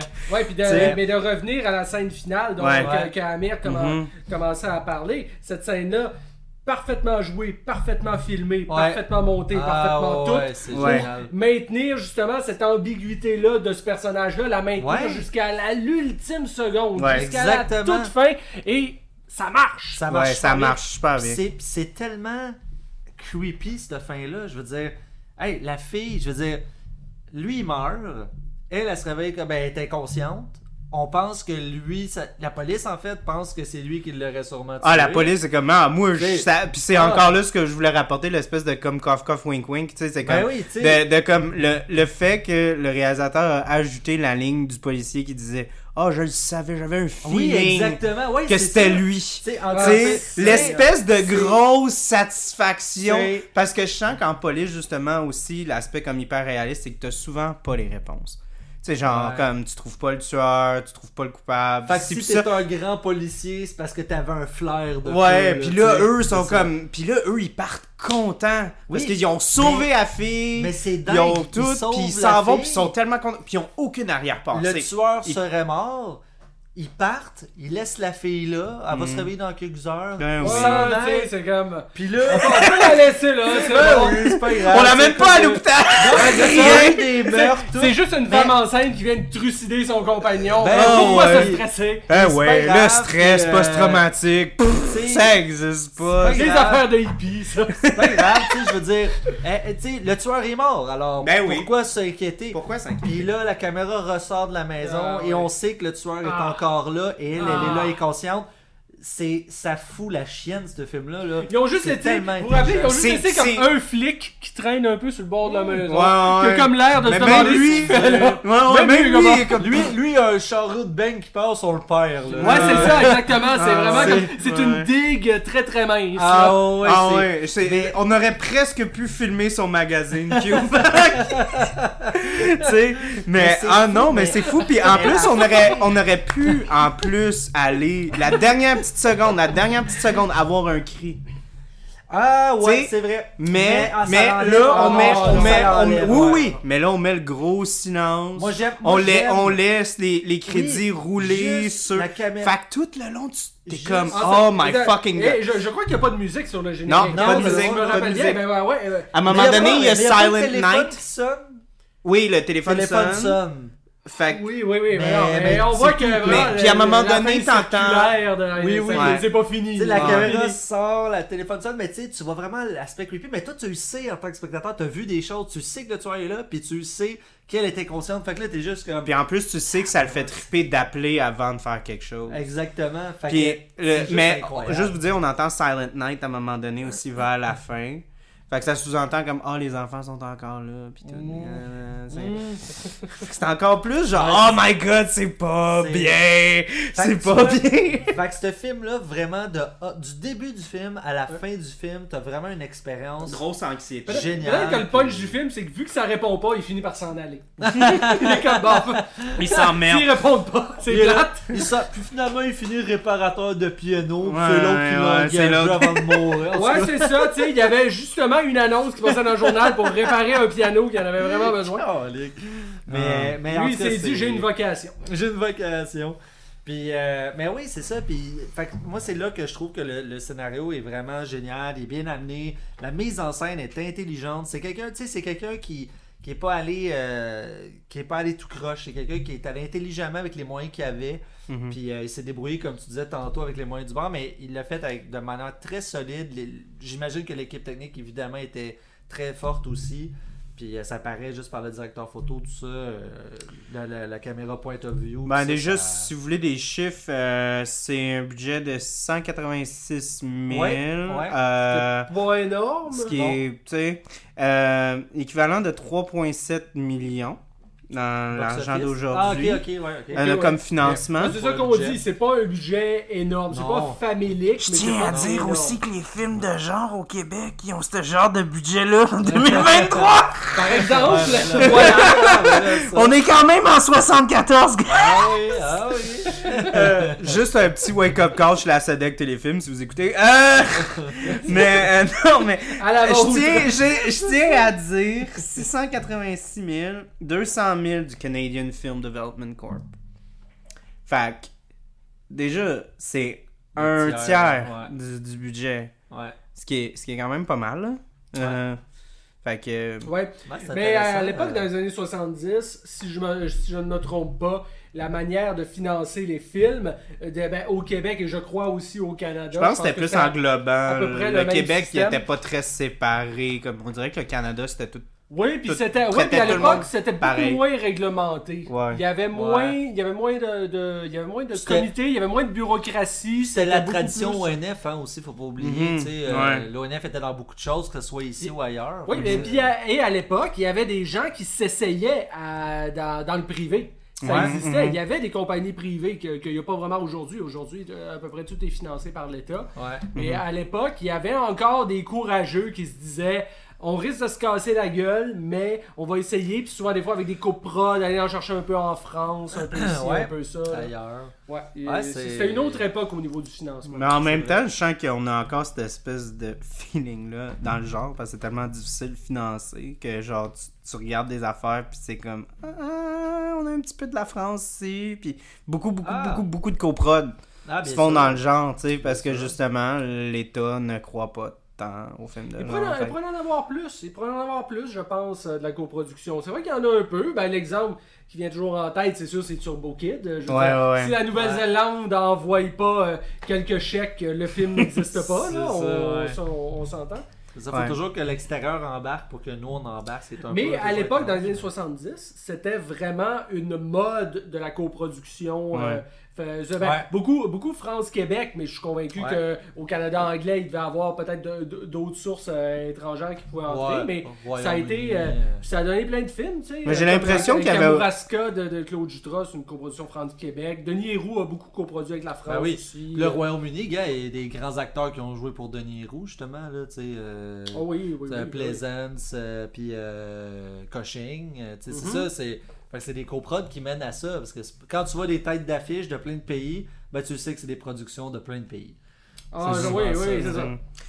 Mais, mais moi, j'allais dire, je pense qu'on est encore aussi dans une veine d'essayer de compétitionner avec les Américains dans ces années-là. Tu sais, fait que je sens qu'il y a encore cet aspect-là un peu rebelle de comme, Hey, on peut développer notre marché aussi. Tu sais, il n'y a Ouais. pas juste les Américains qui peuvent le faire. Il y a Tandis des- que c'est, on dirait qu'aujourd'hui, on a juste comme abandonné. On est Il y a comme. des euh, classiques, je veux dire, il y a des films cultes. Euh, je, parle, je parle même juste dans le slasher, il y a beaucoup de films cultes qui viennent du Canada. Là. Euh, c'est quoi Spottiswood là, euh, de Night on the Train ou quelque chose Train là, Ouais, Murder on the Train, je sais plus, là, j'ai un blanc. Ouais, Ben, qui- qui n'est juste- pas un réalisateur canadien, mais qui a travaillé au Canada un peu comme Ah, Bob Clark, finalement. ok. Il y a Ah, eu ben, ben, c'est ça. Georges Mialka aussi. Ouais, qui a Mialka. fait des- des- qui est un Euh, Hongrois, mais déménagé ici. Fait que finalement, Ouais. c'est toujours des Ben oui, mais là, les gars, faut pas c'est oublier là, le gros Cronenberg. Là. Ouais, ouais, oublier, ben, ouais. Oui, sais, euh, mais Cronenberg Valentine, ne faisait euh, pas de slasher. Non. T'as My Bloody Valentine. euh, tu sais, c'est Mhm. tous des films quand même dans le giron slasher ou horreur, point. Mais qui sont faits ici. Des fois, c'est comme tu dis, c'est des étrangers, whatever. Mais ça reste que c'est une production d'ici. C'est pas des films américains nécessairement. Fait que, Oui, oui, ben fait oui, que ben on, oui. a une- on a quand même une petite tradition, mais c'est vrai que elle est bien moins large, évidemment. On est, on est beaucoup plus petit, tout ça. Mais c'est quand même, quand même, tu sais, Black Christmas, euh, c'est, je veux dire, c'est le pré, un, un des films les plus importants pour le slasher. Puis, je veux dire, tu dis John Carpenter l'a popularisé aux États-Unis, certes, mais je veux dire, ça vient d'ici. C'est un Américain, Ouais, oui, et- mais ça vient d'ici. à Mais dans, avis, ces, mais dans évidemment, ces années-là, c'était le, c'était le troisième plus haut euh, grossing film du Canada au complet. Ah, quand même, tu vois. Ouais, Ah ben, c'était, ben, ouais, il y avait euh, l'apprenticeship de Donny Kravitz, euh, puis euh, Deux femmes en or de Claude De- ah, ouais, ouais. Ok, donc, ah, ah, toi, tu nous parles vraiment des films canadiens. Ouais, ouais, Ok. canadien Le de tous les temps. C'était, dans le temps, c'était le troisième plus haut. Ah, ok, Ah, ok, ouais. d'accord, là, Ouais, là, ouais, je comprends. Je comprends. troisième ouais. au box-office. Ouais, ouais. ouais. Fait que ouais. c'est pas rien, là. C'est quand même. euh, tu c'est sais. c'est ça. Fait Oh, que- oh. Aussi pour un film qui s'est fait comme vraiment pas, euh, pas tant aimé. C'était très mélangé, les, les, Les la critiques. réception de ce film-là. là. Ouais. Oui, ben ça, on en a tellement parlé souvent, on en a sûrement déjà jasé à ton, à ton podcast ou au nôtre ou quoi que ce soit, ou euh, quand on préparait no- notre documentaire euh, Une inquiétante absence. La- le snobisme autour du cinéma d'horreur a mis beaucoup de temps à disparaître. On- Ouais. depuis quelques années, là, tout d'un coup, le- tout le monde est prêt à admettre que, ah ben oui, bien sûr, cinéma d'horreur, ça peut être des très bons films, ça peut être des chefs-d'œuvre, bien sûr, il y a eu des grands cinéastes, etc., etc. Mais ça, ça fait que quelques années. Ça fait que quelques années. Ben, Il a c'est dans- ben, c'est ouais. comme dans la résurgence de l'horreur plus psychologique qui a vraiment pris la place. Comme, moi, c'est ça qui me choquait beaucoup quand je suis allé à des conventions euh, euh, de, de, de, de, de films de genre. C'est que tu regardes des gens qui font des pitchs, puis c'est pas comme genre Indiana Jones rencontre Star Wars. Tu souvent, euh, tu te rends compte que quand il y a comme ces espèces de comme pitch là qui essayent de comme te faire comprendre, ils disent non, non, c'est ça mais comme The Witch ou comme Héréditaire ou comme sais ils disent comme c'est Héréditaire mais dans une euh, dans une euh, Un pièce contexte autre. Ouais, exactement. Puis moi je trouve ça merveilleux parce que c'est comme ces films là, ça fait même pas 10 ans qu'ils existent là. Ouais. Que le Ça fait devient que des exemples. Ouais, ça devient. Ils sont déjà cultes. Ils sont déjà Oui, cultes. Ils, ils sont Oui. déjà en train de comme sédimenter euh, le, le, le genre comme étant quelque chose de sérieux, profond, réfléchi. Euh, Ouais. Tu sais, quelque chose qui va affronter des affaires vraiment très C'est vrai, Ouais, t'as raison, mais il faut quand même donner. Non, c'est à certain, César dans le sens, ces gens-là, s'ils sont, si, ils ont ce statut-là aujourd'hui, ben c'est grâce à justement des Carpenter, des, des, euh, des euh, justement des, des Cronenberg, évidemment. euh, Il y en a d'autres, là, mais je veux dire, Mhm. Oui, bien sûr, bien sûr. Mais tous ces, ces gens-là. tous ces grands cinéastes-là dont tu parles, ben, Cronenberg est un peu à part parce que Cronenberg a été aimé par la critique très vite. Puis Ouais. Cronenberg a gagné des prix à Cannes à une époque Oui, où oui, le cinéma oui. d'horreur était totalement snobé. Cronenberg fait figure un peu à part, mais les- la plupart des grands cinéastes de films Ça a d'horreur, pris du temps. pendant Ça a longtemps, ils ont été du temps. snobés. Ben déjà, déjà si on remonte à loin, je veux dire, il a fallu que Truffaut dise non, non, Hitchcock c'est un grand réalisateur et on s'est intéressé à lui, puis aujourd'hui, ben c'est gros euh, J'aurais quasiment envie de dire par rapport à ça, dans le fond, est-ce que les critiques sont tout le temps à côté de la plaque? Ouais, Est-ce que les Moi, critiques je sont sens- pas tout le temps à côté de la plaque? Moi, que je pense c'est qu'il y a deux toujours au bout d'un certain moment que le, le, le, le, le bon grain se sépare de l'ivraie puis qu'on reconnaît que ah mais tu sais Finalement- moi un de mes cinéastes préférés c'est Sergio Leone. Et Sergio Leone n'était pas aimé par la critique pas du tout. Ouais, c'est vrai. Mais euh, je pense qu'il y a deux problèmes avec la critique. Un, c'est du monde qui regarde des films trop, tout le temps. Fait qu'il reste pris dans ce genre de bulle-là de comme. Oh, tu sais, comme quand tu, quand, quand tu es trop dans quelque chose, quand t'es plus capable de voir la magie dans certaines affaires, t'es pas capable de voir exactement ce qui surprend. Puis aussi, je vois beaucoup de, de, de, de miroitement d'idées. C'est comme quand il y a quelqu'un qui a un nom qui dit quelque chose, whoop, Ah, 14, oui. 15, 16, 17, 18, 19, 20, 50 personnes vont toutes se mettre d'accord. Oui, l'effet Ouais. grégaire. L'effet de, Ouais. l'effet de, mou- de, de, de mouton. Là. Ouais, ouais, Parce que c'est ça. monde parce que par avoir la même sur, Ouais. sur 100 critiques, il y en a 80 qui, sont, qui se complaisent ensemble, mais il y en a peut-être 20, chacun dans leur coin, qui disent Moi, je l'avais dit. tu sais. Moi, je, moi je, je tenais mordicus à ce réalisateur ou cette réalisatrice-là parce que j'aime comment elle approche. Les autres l'ont vu différemment, puis c'est correct. L'art, c'est fait pour être discuté, puis on n'a pas tous les mêmes. Mais c'est vrai que des fois, peut-être qu'il y a ce côté complaisant-là. Ben moi Mais- ça m'a fait fucking rire parce que moi puis Félix on a été dans un dans une ride d'auto ensemble puis on parlait de nos films préférés de certains artistes. Nous étions Puis- à jeun. Nous étions Oui, à... nous étions à jeun et Félix et moi on a des idées opposées.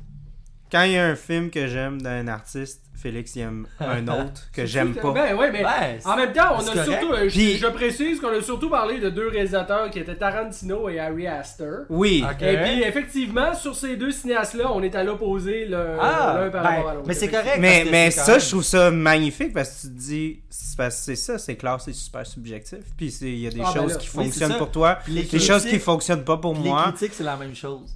Exact. C'est subjectif. Alors... Mais, mais des fois, j'ai comme pas. Des fois, comme tout. Ok, je nommerai pas de nom, mais genre, il y a des gens que je connais qui sont critiques euh, en cinéma. Puis je trouve que c'est les personnes les plus.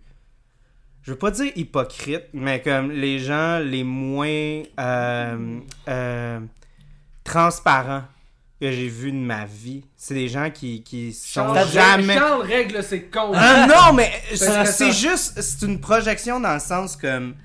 Euh, je C'est-à-dire qu'ils vont je nomme pas de nom parce que chose. j'ai- je les aime ces personnes-là, mais je trouve tellement que C'est-à-dire que quand devant je leur les parle, autres, on dirait ils- qu'ils me disent pas s- leur, Ouais, leur leur pensée. vraie pensée, ouais. On dirait qu'ils disent Parce juste qu'ils ont une que image à 14 protéger. personnes ont répété. Ouais. Puis moi, je suis comme, man, t'es critique. Je peux pas croire que t'es pas la personne qui a le plus d'opinion sur la planète, tu sais.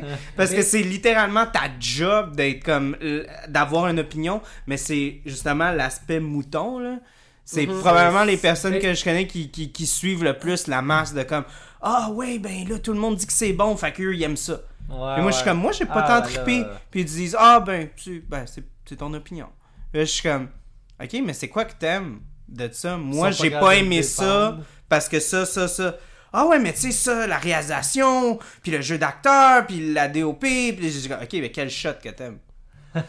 quelle performance, tu sais, comme laquelle qui t'a marqué, tu sais. Puis genre, je sens que là, quand je commence à comme briser ces, comme, ces aspects, puis je trouve ça désolant un peu, parce que c'est un petit peu genre euh, l'argument de comme tous les taxis savent pas conduire. C'est un peu comme genre le, le cordonnier mal chaussé, tu sais. Ouais, c'est comme ouais, ta ouais, job, puis comme Euh, t'as comme t'es pas capable, tu sais. Si je peux me permettre, parce que moi, de la critique de cinéma, j'en ai fait quand même pendant quelques années. Je pensais pas à toi, Félix. Non, non, non, mais. C'est le pire de tout. On se connaît, ça j'aime le cinéma Là, c'est, des tu disais que c'est. Charles avec ses Hey. comptes, là, c'est Amir avec Hey, ses comptes. Les 70s, j'adore ça. Christopher Lee, il arrive chez eux, je suis là, j'écoute des affaires des années 20. Puis, euh, Oh.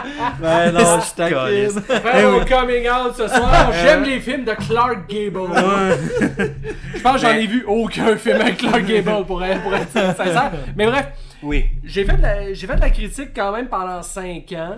euh, pour un blog, un défunt blog qui s'appelait Kinéfanos et j'aimais beaucoup faire de la critique de cinéma. Puis j'aimerais juste amener ma vision de la critique un peu pour essayer de compléter les vôtres parce Ouais. que Amir a mentionné que en bout de ligne c'était quelque chose qui était subjectif. Chuck a dit qu'il y avait un certain euh, et que souvent chez les critiques de cinéma, il pouvait avoir une certaine hypocrisie, un certain effet de groupe. J'aimerais ça répondre avec ma vision un peu de cette pratique-là.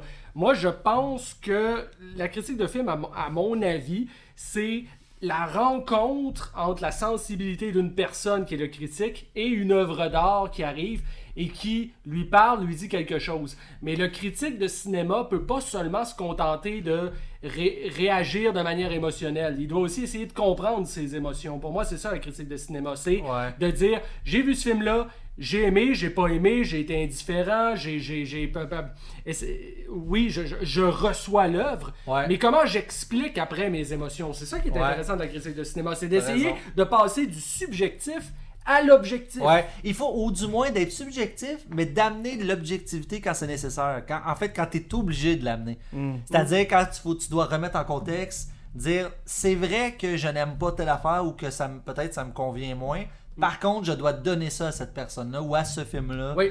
Fait que c'est Et- là le- la nuance aussi. Oui, puis pas, et, et pour répondre à Chuck, je dirais la, la critique de cinéma, pour que ce soit intéressant, il faut que la personne qui le fasse ait, bien entendu, une très grande culture cinématographique, Ouais, mais aussi une grande culture générale aussi. pour avoir, et, et aussi une capacité à s'exprimer à Ouais. l'oral ou à l'écrit, tout, tout dépendamment que, que, que, que- que- quel médium on utilise, Ouais. pour être capable de faire passer euh, pour être capable de faire passer ses idées.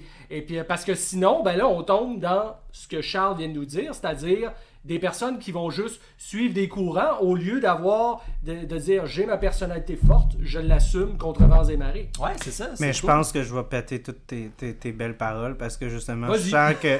Vas-y, Ben, on, est- on est là, on est là pour boire. mais c'est genre, comme. Mais justement, comme malheureusement, je sens que c'est, c'est, c'est, c'est vraiment. Moi, je trouve que ce que tu apportes, c'est vraiment le meilleur de, de- du monde, de la critique. Ouais. Que si les bonnes critiques sont exactement ce que tu représentes, sont exact, vont manifester ce genre de comportement, ce genre de mentalité-là, ce genre Ouais. de, de vision. Mais malheureusement, je pense que c'est un monde où est-ce qu'il y a beaucoup d'argent, il y a beaucoup d'influence. Puis je sens que malheureusement, ces deux Est-ce qu'il y, variations-là... est-ce qu'il y en a tant que ça? De l'argent, de l'influence? Oh, je pense que oui. Je pense que oui. Euh, Il y a eu des, il y a eu des scandales qui sont sortis comment genre il y avait des pots de vin qui se faisaient donner à des critiques qui praisaient des films de Marvel. euh, T'es sérieux? Ouais, ouais. Ah, Pot de vin, mais mais juste comme mais non non non mais, c'est horrible.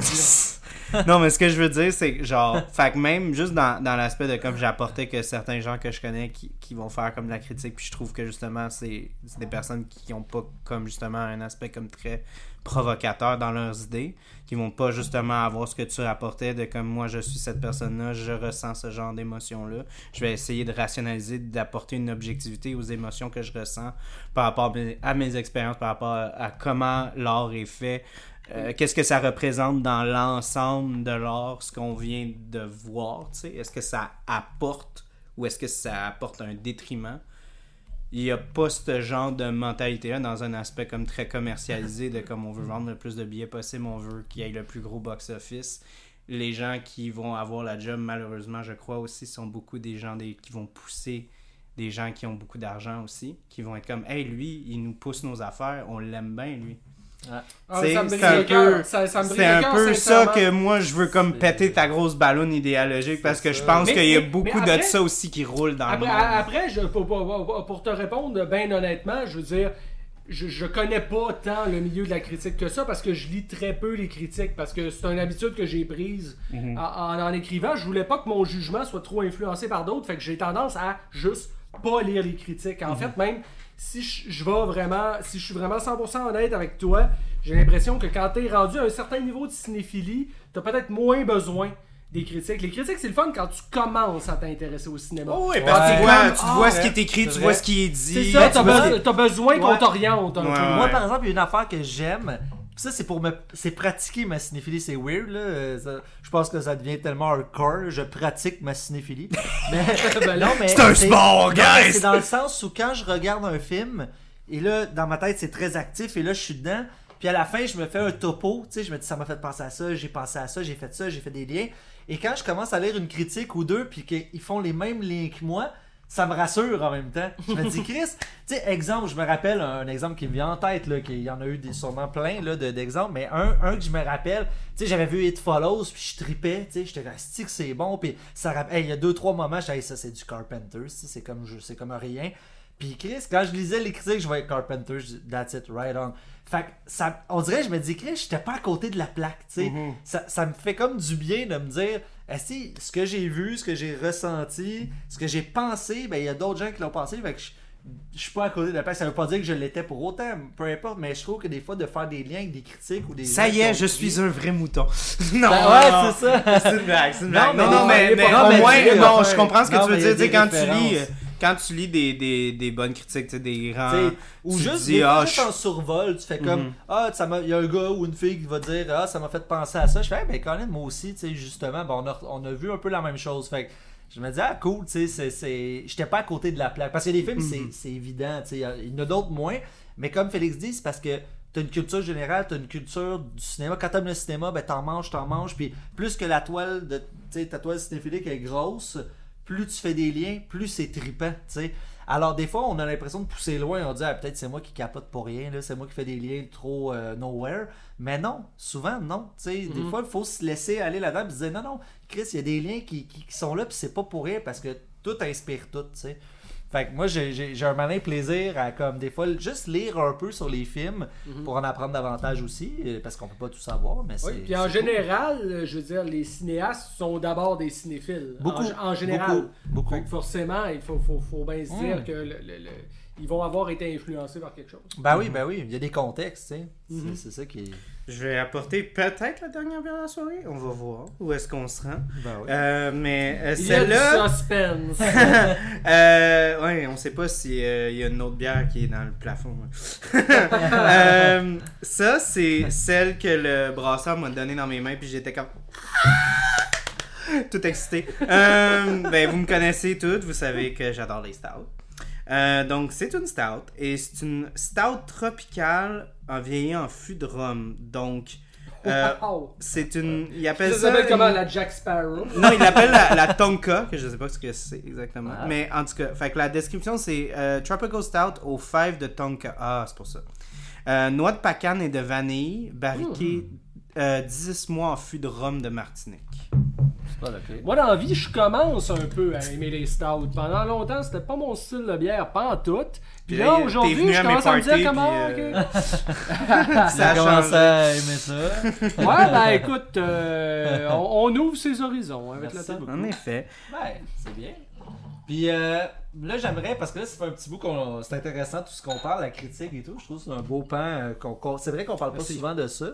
Mais euh, peut-être avant de goûter la bière, j'aimerais peut-être qu'on parle un petit 5 minutes de. Je sais que Félix, tu l'as pas vu, mais moi et Charles, on l'a vu. Puis je pense qu'on a la même opinion. Mais le remake de 2006, on Et peut tabarnak. juste- on C'est- peut non, mais juste- c'est- si vous avez envie de comme vous défouler, Ouais, mais, mais pas longtemps, juste 5 minutes, parce que Félix ne l'a pas vu. Mais c'est On- quand- c'est- mais c'est comme genre donner un coup de poing sur la gueule à Georges Saint-Pierre euh, Bon. en chaise roulante. C'est pas très stimulant, C'est- genre. C'est bon. c'est Toi, Charles, tu l'as pas aimé, Ben, moi non Georges plus. Saint-Pierre, même en chaise roulante, j'aurais peur de le Ouais, taper. ouais, Je- je- ouais. Ah, trust même, me, tu donnes deux, trois coups, puis tu vas être comme, hey Chris, c'est facile.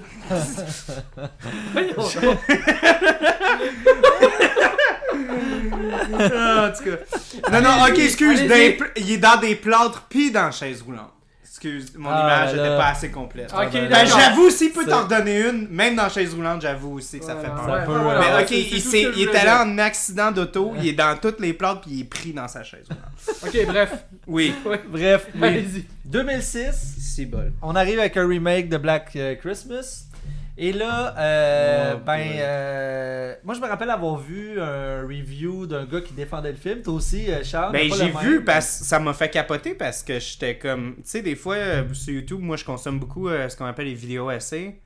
Dans des, des, des cinéphiles comme, Ouais. comme vous, qui vont vous faire comme des grosses déconstructions, euh, qui vont parler de beaucoup du contexte, des affaires de même. Un peu comme le show ici, sauf qu'au lieu d'être 2h30, c'est comme 7 minutes. Ouais, ouais, c'est ça. c'est plus concis. Mais, mais là, il C'est parlait assez adapté à l'attention span euh, de. YouTube, ouais. Ah, c'est mais ça. mais c'est ça, fait que. Puis lui, il parlait beaucoup de 74, puis il parlait beaucoup du contexte, comment ça avait été fait, euh, le- tous les aspects qu'on a touchés, la DOP, le jeu d'acteur, euh, le- la direction, des affaires comme ça. Puis là, il a commencé à faire comme des comparaisons avec le 2006, puis il faisait comme des comparaisons comme en. en, en, en, en- en étant comme je défends ça, on est comme regardez ça c'est brillant, ça aussi, puis moi j'étais comme.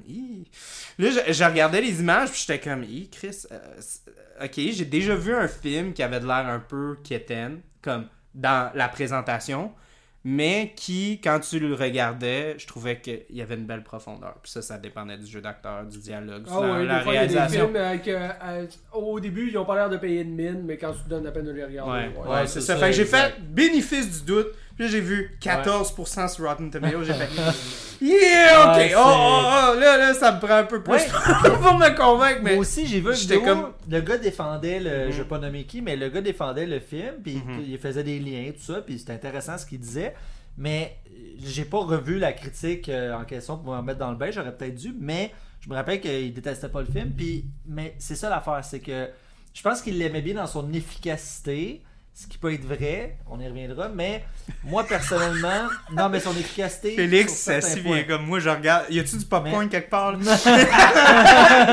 ouais, ouais, non, mais. J'essaie de vous laisser de l'espace. Euh, exprimez-vous, s'exprimer. pour J'avoue que c'est pas. Bon, moi je vais y aller all-in. Moi, ce film-là, je pensais, c'est ça, dans ma tête, je pensais qu'il était bon. Je pensais, tu sais, je sais pas, j'avais comme une appréhension de positif, euh, de positivisme pour ce film-là. Finalement, je me suis fait avoir en le voyant. Je fais ouf, ok, on est loin du compte. La seule chose que je vais peut-être donner à ce film-là, c'est peut-être l'efficacité du montage et de l'esthétisme. J'ai trouvé quand même que c'était bien bâclé. Je trouvais l'esthétique poussée, des lumières le fun, des, des esthétiques le fun, avec des. Ça rappelait même des fois, je trouvais euh, un peu Mario Bava, tu sais, le style un peu des lumières qui flashent nowhere, tu sais, mais c'est Noël, ça se peut. C'est les clés là, qui bougent. J'étais comme, bah, tu sais. Mais, à part ça, ben honnêtement, des personnages qui tombent sur les nerfs, Ah, qui font aucun sens, qui me qui gossent. Aussi, le, là, en fait, tout- tout est- cliché de comme Hey, on sait qu'il y a quelqu'un qui nous tue Oui. un après l'autre. Séparons-nous Ouais, c'est pour ça. être plus Tout- efficace. Tout ce qui réussissait à Black euh, Christmas, euh, l'original 74, Fonctionnait pas là fonctionne plus. Ils ont tout coupé, les- tout ce qui est intéressant. Puis c'est correct dans le sens, je comprends, ils voulaient pas. Je, je trouve ça bien qu'ils n'aient pas voulu faire un remake euh, plan par plan puis euh, imiter. Ouais. Ça, je, je donne le point à cette C'est équipe. pas le C'était Mais le Psycho problème- de Vince, Vince Vaughn, Ouais, Gus que- Vincent, ouais, exactement. Tu sais, à quoi bon de faire un remake juste pour faire un remake? Moi, je suis d'accord un petit peu pour dire que c'est à mener, t'es comme non, non, fais un film, point à la ligne.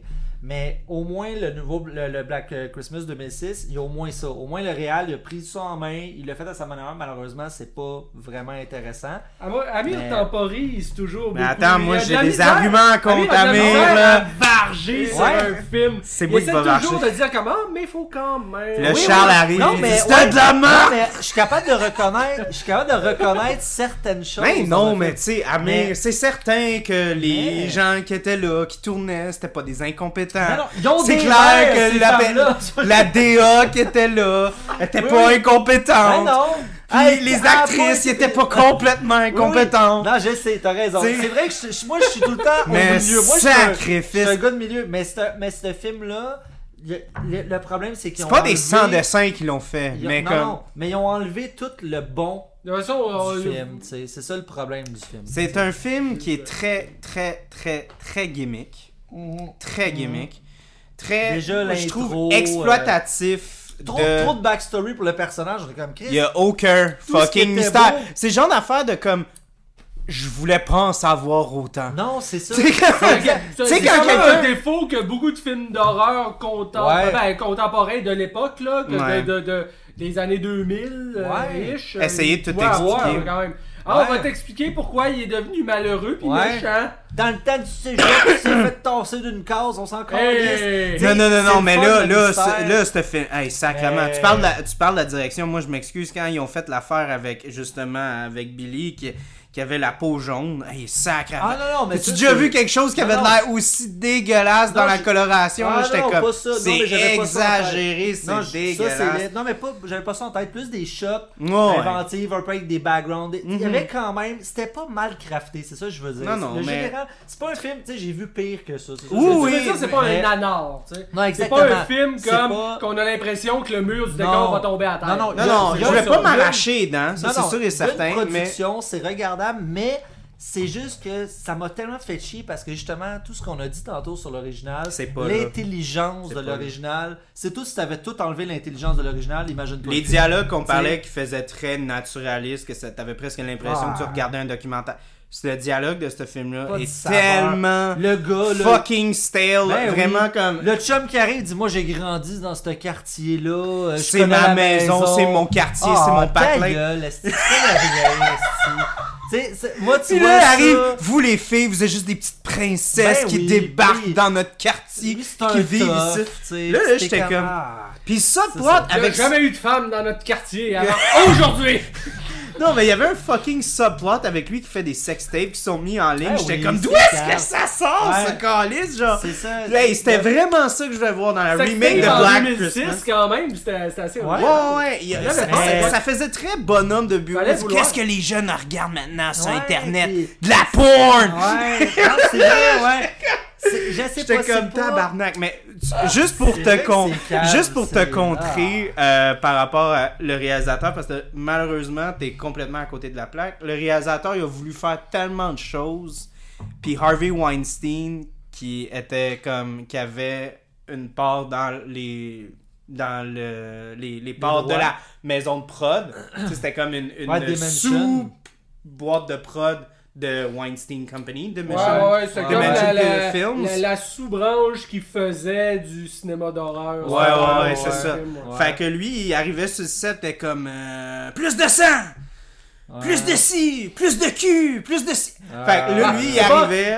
c'est- pas la pire chose que Weinstein a faite, là, Non, quand même. Non, non, ouais, c'est non, non, non, certain, mais on- comme. On a toujours, Mais- un, mais toujours le- du côté un petit peu cringe quand tu regardes un film de ces années-là puis que Ouais. tu vois le producteur exécutif Ouais. Weinstein, Ça t'es donne. comme, ah, euh, Ouais, Mais, euh, c'est comme ça. vrai Non, non, que mais c'est juste pour te dire que le réalisateur voulait faire des choses justement qui étaient pas comme du réchauffé. Ah. Puis Harvey Ouais. Weinstein arrivait et comme non non non non, Ah. là, faut que tu le fasses de même pour que ça marche là, tu sais Ah, que ok, c'est pas- pour que ouais, C'est un vrai bon film de producteur. Oh, ouais, ouais, ouais, mais tu sais, comme, euh, bon. fait très Hollywood, euh, tu sais, contrôleur, tu sais, vraiment, Ouais. comme le producteur arrive. Le puis- film, le film embarque. il dit, on veut plus de jump scare, on veut plus un gros méchant à la Ouais. fin, puis tu sais, des affaires de Tu même. sais, j'ai aimé, tu sais, le début, exemple, l'intro. J'ai détesté l'intro parce que je trouvais ça ridicule. Mais en même temps, je me disais, au moins, ce qui est bon, c'est que ça, l'action arrive vite, les éléments weird arrivent vite. Fait que je me dis, au moins, c'est pas genre un gros, euh, gros truc euh, qui tourne en rond. Fait que tu sais, c'est pour ça que je dis, je trouve des petites qualités à droite à gauche, mais c'est rien pour dire. J'ai, tu sais, j'ai, j'ai pas accroché. J'ai, j'ai comme, j'étais tanné, là. J'étais juste comme, ah, come on, guys, là, c'est ridicule. là. Puis c'est- c'est. C'est, on parlait bon, de, tu sais, aussi comment euh, les femmes sont comme vraiment féministes dans euh, 74. Ce film-là montre des femmes, puis les objectifie Mm. quand c'est pas nécessaire, les, les, les rend connes quand c'est pas nécessaire. Tu sais, comme, t'es comme, on dirait qu'ils ont comme fait exprès pour les rendre plus connes. Tu sais, comme, Ouais. puis tu regardes Trop ça, t'es comme. La Oui, qui arrive, ouais, ouais. grosse assurance, puis elle, c'est la sœur de l'autre, puis elle arrive, puis elle, est bien dedans, t'es comme, comment, tu tu t'amènes à Je veux montrer quelque C'est- chose de ce film-là que je pense que t'as oublié, puis que moi m'a choqué. Vraiment fort. Je ne mets pas de son, là, mais t'as pas besoin de son pour comprendre. Juste que tu regardes ça, Ok. Mais Puis pour tu le monde fais genre- c'est un peu spécial. Ouais. euh, que tu comprennes, puis tu te dises What the fuck? Ok. Mais il y a le logo de TVA Film, là. Je je sais ce qui se passe. Ok, Dimension. TVA Film fait partie de la production. Ben, Puis je quand les même. trouve Ah, d'accord, pas. au Canada. J'ai- Ben, fait de la recherche de 15 minutes. J'avoue que j'ai pas passé 3 heures là-dessus. là. Mais TVA Film a son logo avec Ah, ben, Dimension Films. tabarnak. Rien d'autre. Ah, J'ai fait de la recherche pour essayer de trouver les autres boîtes de Mais, prod. mais Je que le remake est aussi un film canadien? Oui, Euh, oui, oui, un oui, oui, oui, aussi? oui, oui, oui. C'est une coprod. C'est une coprod. Parce que là, c'est un, c'est un réalisateur américain. Oui, oui Ouais. c'est une coprod. Puis il y avait, dans les crédits, il y avait comme casting Canada, Canada, whatever. Amérique, La fille qui joue puis, euh, justement la, la, la, la drunk euh, un peu Ouais. euh, euh, est canadienne. Euh. Je pense qu'il y en a d'autres filles qui sont canadiennes. Je Fait que c'était comme Ouais. demi-cast ouais, euh, mix, canadien. Ouais, ouais, ouais. Ouais. Fait que. Ouais, non, ben. C'est c'est- Ouais. vraiment à à ton honneur, euh, Amir, que t'as apporté tous ces beaux points. Non, mais ben, écoute, On voulait mais juste en comme- un mot rapidement, juste parce que. mais non, t'as mais, mais c'est ça, là, ce que c'est tu as juste dit, là, le, le non, backstory. Le j'ai- backstory, vraiment. mal. comme- Ah non, c'est mal. Mais pour faire Puis- suite Puis à aussi, il y a deux tueurs, il y en a pas un, là, tu sais, comme l'espèce de comme Hollywood Bigger, Better, là, tu sais, comme genre, là, il y en a pas un, il y en a deux, puis là, il est pas mort, il revient, puis là, ça rendu à mort, il revient. Là, après Ça il y a comme part, fucking genre trois, trois climax, là, tu sais, parce qu'ils l'ont tué dans la maison, là, ils l'ont tué à l'hôpital, là, ils le tuent à mort. Là, t'es comme, Calice, c'est comme- est-ce que le film peut finir? Genre, comme Ouais, déjà non, que c'est rough, là, genre, Ouais, pourquoi est-ce que tu me fais la final fight every time? Puis c'est pour ça, justement, comme, euh, ce qui est magnifique, puis qu'on a comme praisé, justement, de la fin, c'est que c'est tellement plus l'enfer quand tu l'imagines dans ta tête, ce que Ah. ce que Billy va faire à la fin de la version Ben oui, 74. ben oui, parce ben que oui. t'as aucune réponse. Tu sais Non. que Ben oui, ben oui. y a personne pour le contrer. Oui, Il y a plus de police, il y a plus de rien, il y a- il y a plus rien. C'est Il, il- glauque, c'est austère. il peut prendre tout le temps qu'il veut. Là. Ouais. Il peut la faire crier autant qu'il veut. Ça va prendre un esti de bout avant qu'il se passe quelqu'un vienne. Ouais. Parce que eux, dans leur tête, là, ils, ils entendent même danger. eux, là, Ouais, sont ouais. partis, ils ont fermé la radio, ils ont mis leur voilà. tune dans, dans le tapis, puis ils pensent plus. Là. C'est vraiment. euh, Fait que, tu sais, c'est pour fait ça que. bref, Ouais. fait que Félix, si tu le vois, tu nous en reparleras, mais d'après moi. Écoute, Non, mais, mais, écoute, mais je ce, que vous dites, ce que vous dites m'inspire, puis je pense à, à l'intro que Charles nous a faite au tout début de cette émission. Ouais. Et j'aurais, j'aurais envie de répondre par ceci. Black Christmas, I gave you my heart, but when I saw the remake, I gave it away. Attends, on a même Mais, pas mais juste pour faire 2019 un lien, là, parce que c'est qui était dans Tabarnak, mon intro, mais c'est en lien avec euh, euh, justement ce petit remake de marde là. Euh, genre euh, Black Christmas de 2006, je vous jure, au lieu de reprendre les noms des personnages, genre littéralement, on a les noms qui reviennent, ils ont décidé de donner des nouveaux noms aux personnages féminins et de rajouter des, euh, des, des, des, euh, des noms de famille de chanteurs connus, des, de tunes de Noël. Ah, fait que bah, t'as, genre, que, tu sais, mon espèce d'affaire quétaine, euh, Cathy Cassidy, son, son nom à elle, c'est Kelly Presley. Pour Ah. genre Elvis Presley. Puis c'est tout. Puis il y en a plein, là, tu sais, le Lauren Hannon, Agnes Land. C'est toutes des. Euh, excuse, euh, pas Il Agnes n'y a, pas- Land, y a pas excuse-moi. une Carrie dans le tas? Euh, mais Euh, ça, je sais Pour pas. Mariah Carey? Non, Ouais. Carrie, c'était pas encore. Ah oui, oui, oui, c'est vrai, c'était déjà, déjà parti. Mais c'était Ah, plus comme les old school. Ok, là, tu sais, ouais, comme- ouais, ouais. Ce qui jouait genre, des années stock. 70, justement, c'était comme un hommage à ça, mais c'était tellement mal amené. J'étais comme, oh my god. C'est ça, Wow. c'est. Ouais, c'est. Non, ça ça m'a vraiment pas. euh, sais, surtout, c'est ça, quand tu regardes back-à-back pratiquement le, 2000 le, le 74 versus le 2006, tu fais. Ouf, ok. C'est on- ça que j'ai fait On est aujourd'hui. ailleurs, là, on est ailleurs. Tabarnak que ça a été rare. Ouais. non, ça. Si bon. Regardez le Je pense que la, la- ça ok, vaut- ça va être la chandelle. super macho ce que je veux dire, mais la seule saving grace de ce film-là, c'est que si vous vouliez voir, euh, euh, voyons, euh, Crystal Low tout nu, vous allez la voir de derrière, puis de côté quand elle prend sa douche. Je sais, Puis en je passant, sais pas hein, c'est qui. J'ai en- aucune idée c'est qui Crystal Lowe. Ben, c'est euh, c'est celle qui joue la drunk. C'est celle qui joue le rôle de Barb dans, dans Ok, le film. c'est l'équivalent de Barb. euh, Ah ouais, tu sais, elle est comme à moitié seule, tu sais, au lieu d'aller juste dans son lit, ben là, ils sont comme, ben là, va te laver, t'as vomi. Puis Ouais, là, elle c'est va- ça, elle- exact. puis là, elle enlève ses vêtements un après l'autre, elle les éparpille partout dans la salle de bain. On espère quand Puis, même que attends, attends, attends, attends, attends, attends, wow, wow, wow. Juste pour parler de la surexploitation, là, tu sais, comme le- la, la scène de l'œil, tu sais, c'est comme quand il y a l'œil, là, dans, dans 1974, ça arrive une fois, puis c'est comme, c'est choquant quand ça arrive quand on voit son œil, tu sais. Oui, oui, oui. Euh, ben, sacrement, ça arrive à tous les crises de meurtre. Dans, dans Ah. la, la remake, on voit. On est trop dans le. Tu sais, le non-dit de puis- 74, c'est rendu dans on dit tout. On- On monte tout, on dit tout. On... Puis moi, ça m'a tellement fait fucking rire parce que justement, c'est comme un- c'est peut-être la seule fois que c'est semi-approprié que t'as un gars qui espionne une fille que tu sais qu'elle est comme tout nu. Fait que là, il veut l'espionner, il veut la voir tout nu, whatever, c'est un creep. Mais là, comment ils ont fait ça, c'est qu'ils ont... s'inspirer de Psycho. Ouais, puis là, Ouais, ils ont... ben, non, non, non, non, mais attends. Ils, ont, ils ont enlevé la tuile, puis ils ont comme... Il y a de la tuile là, dans, dans, dans, la, dans la salle de bain. Fait que là, il y a un bout de la tuile qui s'arrache, puis là, il y a du bois, puis là, il pète le bois, puis là, il regarde là-dedans. Fait que là, t'es en train de me dire que dans cette maison-là, là, il y a juste une planche de bois, puis de la tuile. il y a rien d'autre! Genre, c'est ça, là. Ah Hey, non, mais non, c'est n'importe quoi, là. C'est Ouais. c'est les vraiment Avec les hivers qu'on a ici. je m'excuse, mais. Mais ma il maison, faut trois couches de lait minéral, ah ouais.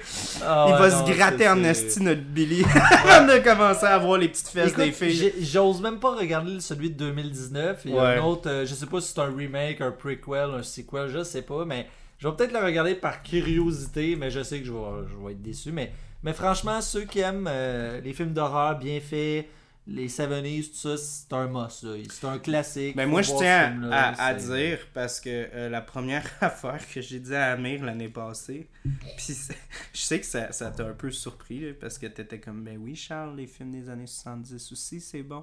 Mais j'ai dit pour un film de 74 c'est fucking bon. Genre what the fuck? Oui, c'est vrai, Charles, Je t'ai dit genre ça fait fucking peur. Il comme, il dit, Ah, si, oh. je capote Black, Black Christmas, c'est jamais bien vu, bon! c'est bon. Je Puis oui, là, il dit ben oui, ça existe des films des, des années 70 Charles qui sont bons. Puis là, je suis comme oui, mais comme euh, toi puis moi les films d'horreur des années 70, ça fait pas tant peur là. Genre moi ça, ça me fait pas ça me crée pas comme parce que tu sais aujourd'hui maintenant avec les effets spéciaux regarde, Ouais, on, va, c'est on va se le dire, les effets spéciaux Ben- sont beaucoup plus réalistes, puis Ben, euh, mais moi, je trouve que, je trouve que les films des années 70, quand même, puis je parle pas juste d'horreur, avaient le guts d'aller très très très loin. Des ouais, trucs oui, oui, années oui. 70, Ben oui. certains films de Pasolini, certains films de Bertolucci, euh, qui, vraiment comme ont repoussé certaines limites. Ben, juste ben les oui, années ben oui. 70, Ouais, si on revoit dans les ça. Si on va dans les débuts, Clockwork Orange de Stanley Kubrick dont on parlait tout à l'heure, moi Ouais. c'est- un des films, c'est vrai, je l'ai bon, je l'ai vu très jeune, d'accord, mais n'empêche, c'est un des films qui m'a vraiment comme euh, qui m'a vraiment comme envoyé une série d'uppercuts direct dans le menton. Ben oui, ben euh, oui, c'est- J'ai mis quelques temps avant, de remettre là. C'est un univers. Mais, Ah euh, mais moi, c'est, moi, ce qui me fascine, c'est, c'est les films beaucoup plus vieux, en fait. Moi, je comprends pas que les gens avaient peur en regardant euh, Dracula avec Bella Lugosi. Je comprends pas. Mais c'est ça que je dis, je pas qu'est-ce qui fait peur. C'est c'est Ben, ouais, comme attends. dans l'horreur, je sens que malheureusement dans ces années-là, puis justement c'est pour ça que ce film-là fonctionne tellement bien, c'est que le réalisateur sait qu'il qu'il est pas capable de faire comme quelque chose d'hyper gory euh, avec le budget qu'il va avoir ou peu importe. Ils savent que où est-ce qu'ils sont dans puis honnêtement, moi je pense que Wes Craven aussi, là, il savait là, quand il faisait Nightmare on Elm Street. Là, hey, il y a pas juste moi là, qui, qui regarde Freddy dans, dans, dans l'allée puis qui est puis qui rit parce que t'es comme ben voyons, c'est qui qui a peur de ça là, tu sais comme ça fait pas peur du tout là. Mais il y, a- un côté humour T'sais, noir. Il y a un côté humour noir, mais une ouais. chance qu'il y a un côté humour noir. Parce que si t'essayes d'être réaliste, si t'essayes de vraiment Mais- me foutre la Mais chienne, pour répondre à ça fait pas mal plus peur le, le coup de téléphone. Pour répondre à Félix, vois? oublie pas, par exemple, exemple, tu parles de, de Dracula, Bela Lugosi, 1931. Mais tu sais, 1931, c'est- on est Mais à- 40 ans dans, avant, euh, on est vraiment loin. Ouais, même pas de mais dans son, les années là. 30, le monde, euh, ils pouvaient quand même euh, avoir Ouais, avoir mais- vu des trucs dans leur quotidien qui font un Ah, peu plus peur que shit, il y a peut-être. un accent. Ouais, peut-être. Ouais, peut-être, mais tu sais, c'était trop nouveau encore. C'est des expériences nouvelles. On n'avait pas vu des millions de Dracula, tout ça. Peut-être. On ouais, a non, traversé tellement d'époques, Oui, Moi, je peut-être tiens, avant qu'on continue, euh, parce qu'on n'a pas parlé de la bière du tout. Ouais, elle est Euh, bonne d'ailleurs. C'est ma préférée des trois. Très bonne. Mais j'ai un parti pris, là. Mais euh, pour de vrai, c'est vraiment incroyable le, le côté un peu euh, euh, épicé, Ouais. sucré du Ouais. rhum. Qu'on Le petit kick de su- noisette aussi qui Ouais, embarque, ouais, avec les pacanes, la richesse des pacanes. euh, L'arrière-goût qui. Ah non, non, c'est une très bonne bière. Ouais, ouais, vraiment incroyable, là, pour de vrai. je- Ouais. J'aurais voulu m'en trois. Les trois bières sont très bonnes. euh, c'est- Mhm. tu sais, puis je dis ça parce que Mais elle, c'est vraiment ma je préférée. bois pas des bières fortes dans la vie. Ouais, mais toujours bien reçu, euh. Mmh, Ben oui, ben oui, ça. Prochaine fois, on va boire de la labatte. Parlant de labatte! Parlant de labatte! Esti! Euh, Barb s'ouvre une labatte 50 Ah ouais, dans le poste film? de police.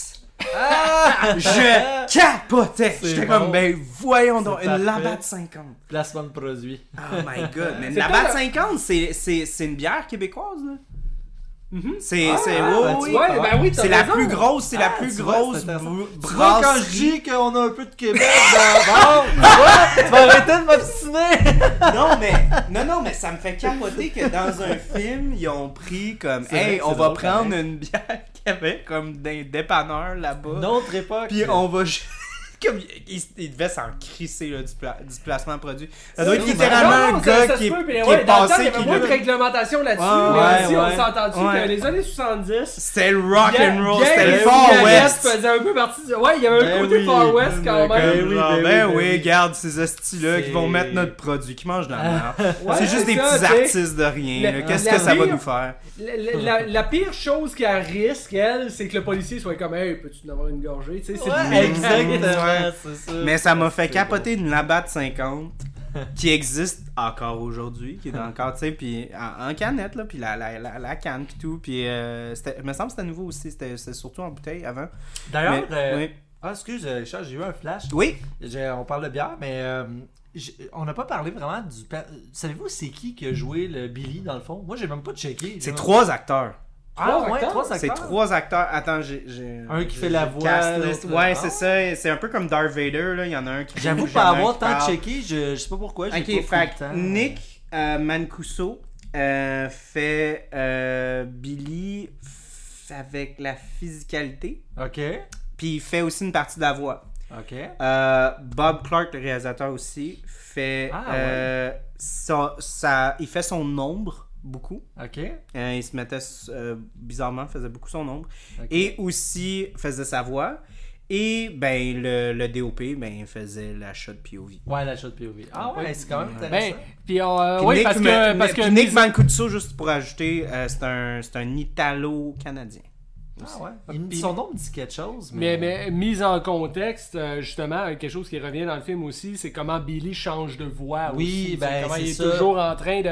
Comme le côté schizophrène un peu Oui, du personnage. il compte temps deux voix. Puis, Ouais, euh, c'est ça, il est ouais. toujours en train de. D'ailleurs, John Saxon, à un moment donné, il le demande à la fille quand il l'appelle pour s'informer. Il dit Est-ce qu'il prenait comme des voix différentes Ouais, Comment il parlait affaires Euh, juste te dire, ça se peut que tu le connaisses parce que sacrément, il y a presque un film par année là, Ah, ça, nom depuis me dit 1974. Ah Black ah. Christmas, c'était son deuxième film. Ok.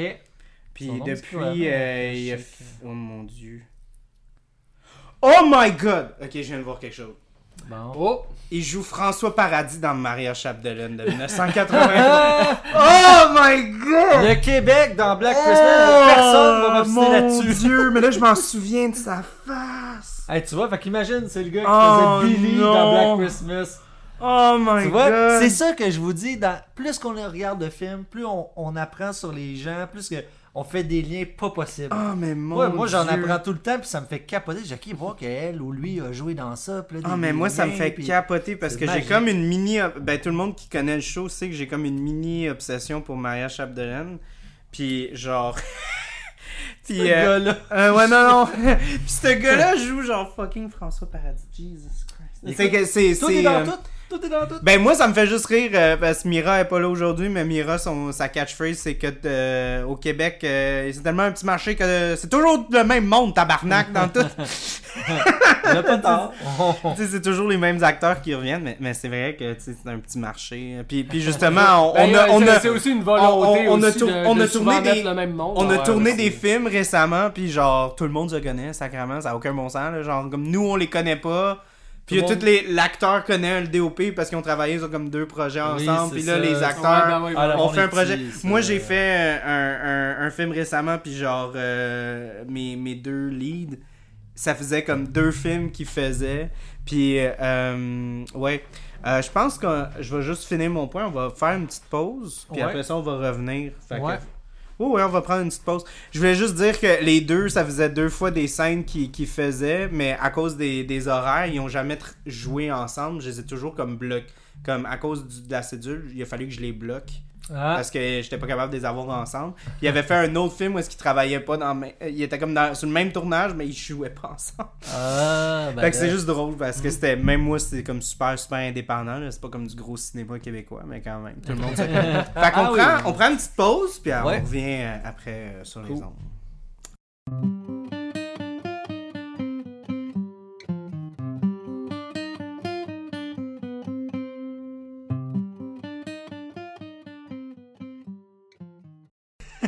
Hein? Oui, pourquoi tu me regardes comme ça? Parce que j'ai repaisé sur record. Oh non, ben ok, on, on enchaîne, on enchaîne. Hein? Non, il y avait rien, t'inquiète. Non, mais c'était juste pour dire que notre cher ami euh, Nick Mancuso est dans tellement de choses. Euh, comme j'ai dit, moi, genre, je regardais des films de Steven Seagal quand j'étais petit. Fait que là, genre, Esti, il est dans les deux Under Siege. Puis il joue, genre, le directeur de la CIA. Je suis genre, what the fuck, man? Ça n'a aucun bon sens. C'est- Ah C'était le gars qui faisait la voix dans Black Christmas. Oui. Non, mais il en apprend. Il en jouait, live, genre, dans- il Ouais, jouait François là, spectateurs. François Ouais. Paradis dans Mario Chapdelaine. Come on, man. Tout se peut. Tout, Tout se peut. L'as-tu vu le film de Maria Chapdelaine? Moi, je l'ai pas vu. Moi, je l'ai pas Euh, vu, ben, ben j'ai un. Je, ça me fait. Ça, ça me désole que j'ai pas été capable de faire un vrai épisode. J'ai fait comme un mini épisode euh, sur la version 2021. là. Pourquoi Mais. t'as pas été capable de faire un vrai épisode? Parce que personne veut le- Personne veut le faire. Ah. Ok, ah, j'ai pas ouais. d'invité. Ok, tu, ok, tu veux pas, tu veux pas te ramasser tout seul à faire Non, non, non. Puis Ah. euh, ça intéresse pas Mira. Ça intéresse pas grand monde, en fait. Je suis juste comme Moi, j'ai- une- lu le roman, fait que je pourrais me forcer à regarder le film. Mais j'ai- S'il est trouvable quelque part, parce que c'est ça le problème avec les films québécois. je peux, te le, je peux te passer, je peux te le Ah. passer si tu Ah. veux, je l'ai, je acheté. Parce que j'ai vraiment une, euh, une euh, obsession pour, euh, moi j'ai absolument capoté, parce que j'ai, c'est tellement drôle parce que euh, va pas, on va pas, on revient à, euh, on va revenir à Black Christmas, mais ce que je voulais dire par rapport à ma Chapdelaine, la raison pourquoi j'aime tellement ce film-là, c'est parce que le film historique québécois, le film super épique sur l'aspect historique québécois est tellement un cliché puis surexploité au Québec. Puis ce film-là, ça faisait très longtemps que j'avais pas vu comme un- une adaptation d'une figure importante québécoise qui avait été exécutée, mais d'une main de maître. Que je, regardais ce film-là, ok, ce film-là mérite d'avoir été fait. Sais, les autres que je regardais, tu sais, comme, mettons, je, je veux pas me mettre de mon ado, mais tu sais, comme la Bolduc, j'étais comme, what the fuck, là. C'est c'est pas, c'est pas bon, là. C'est- C'est c'est très, euh, c'est très film, très safe québécois, là, tu sais, vraiment, qui va pas offenser monsieur, madame, tout le monde. Ouais, je, non, je peux comprendre que Le, c'est. le film Maria Chapdelaine Belle- fait vraiment très film d'auteur, tu sais, vraiment très... Tu sais, les performances sont vraiment euh, très, très profondes. Il y a des, il y a des Ben, c'est scènes où est-ce Sébastien. Pilote, je crois, qui l'a réalisé. Me semble, oui. Ouais, ouais. Me semble, euh, Puis... Quelqu'un qui va dans le très très très hauteur. là. Ouais, ouais. Puis il y a des. Tu sais, juste comme la. la, la, la la, la- je, dirais que le film vaut le détour juste pour la, la performance du monologue du père de Maria Chapdelaine à la fin du film quand, spoiler, sa, sa femme décède. Euh, Il y a comme un gros monologue, puis on dirait, tu regardes ça, c'est- du théâtre. Puis, ça ressemble au speech, mais c'est c'est du même calibre, je dirais, que Willem Dafoe dans The Lighthouse. C'est vraiment incroyable, ce- ce ce monologue-là. est-ce que dans Maria Chapdelaine, il y a de la neige? Beaucoup. Ah, beaucoup de neige.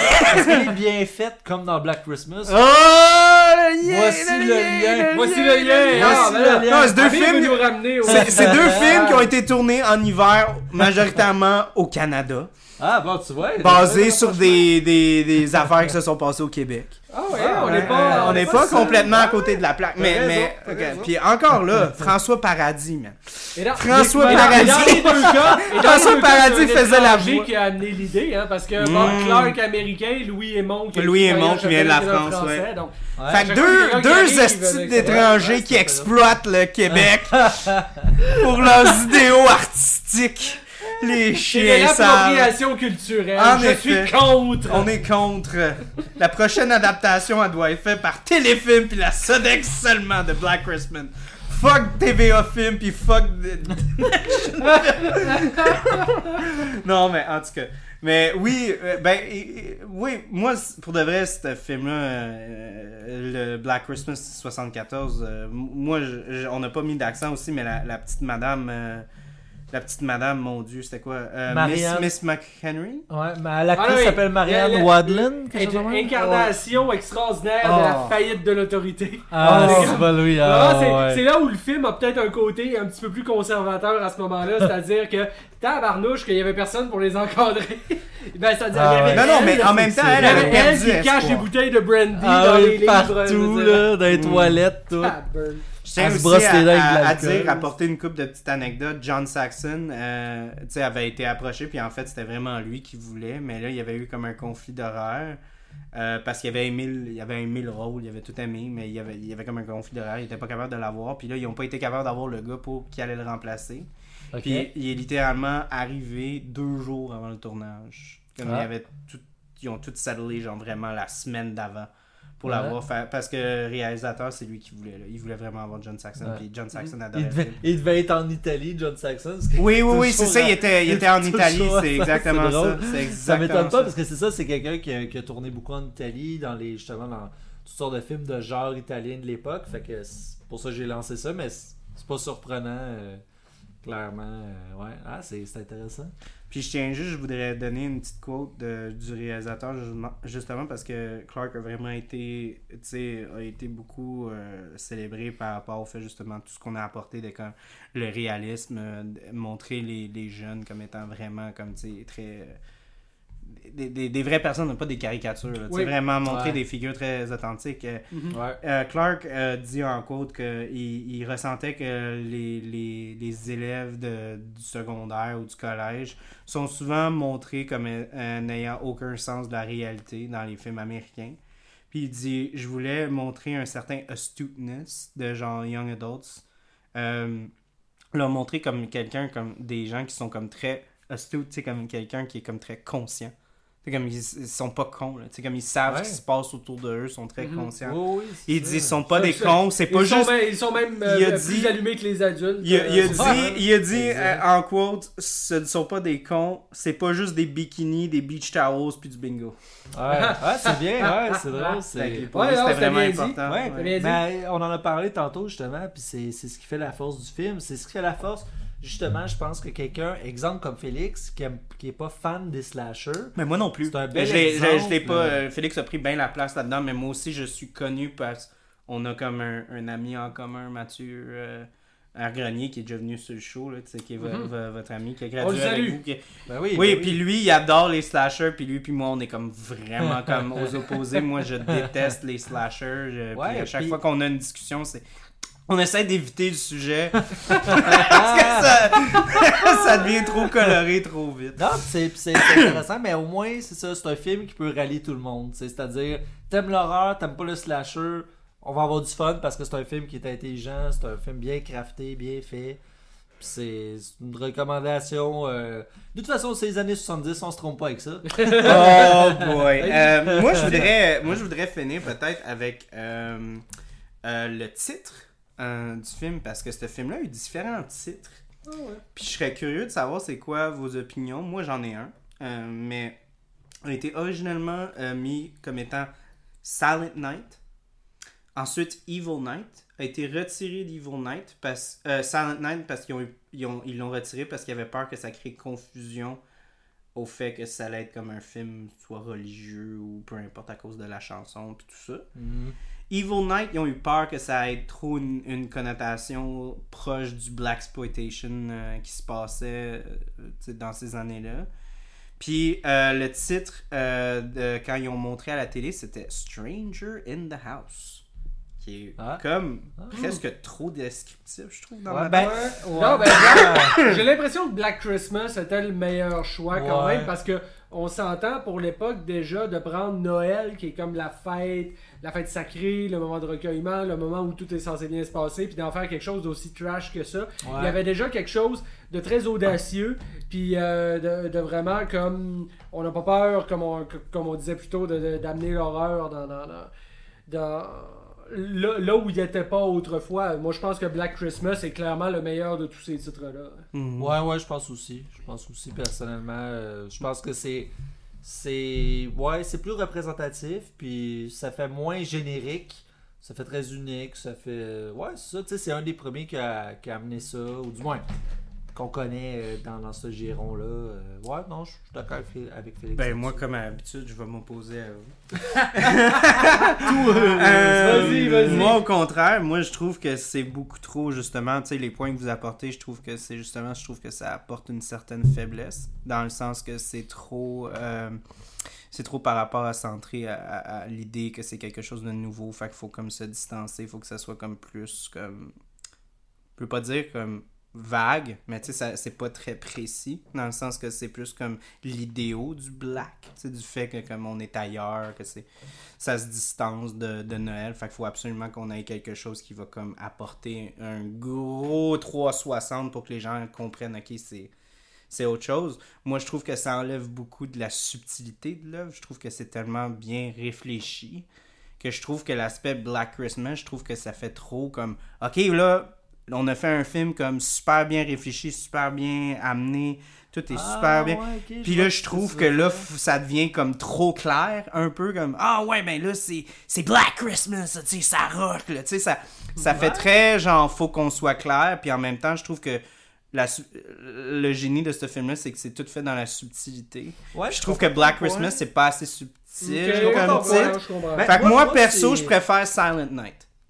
Parce que je trouve que ça joue sur deux temps, parce que justement, tu peux pogner le monde en pensant que ça va être comme un film C'est un peu religieux. Puis au contraire, ça apporte justement comme le meurtre dans le silence. Parce mais que. c'est tellement drôle, hein, parce que regarde, des années plus tard, je sais plus là, les années exactes, mais dans, les- dans les années 80, tu as eu des slashers, une série de slashers qui s'appelle Silent Night.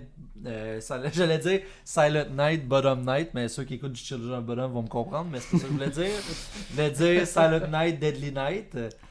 Puis, euh, puis c'est ça, puis c'est un slasher qui se passe durant le temps des fêtes, un gars qui vire fou, puis il se déguise en Père Noël. là, Bon.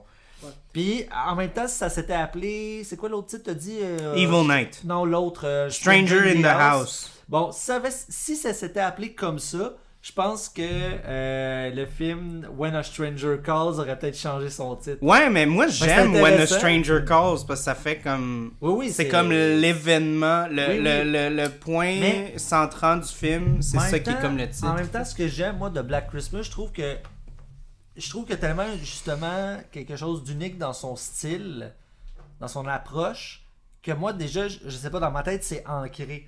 C'est ancré que quand tu dis, quelqu'un dit, hey, t'as-tu déjà vu Black Christmas, j'ai tout de suite l'image austère qu'on parlait tantôt. mais, mais ça. tu vois, moi, moi, ça- c'était ça, moi, ma faiblesse. c'est Ce que tu ça parles, c'est de l'iconographie. Oui, Tu ben, penses à Black ça. Christmas, tu penses Oui. à quelque chose slasher, Ouais. tu penses à de la violence, tu Mais- penses à Ouais, c'est pour ça quand- que je te dis que c'est comme on n'arrêtait pas de parler de comment genre Black Christmas, le film, euh, pas juste le titre, c'est éloigné de ces aspects-là comme vraiment Ouais. très Oui, symbolique du slasher. Ouais, La même, c'est tout fait comme vraiment dans.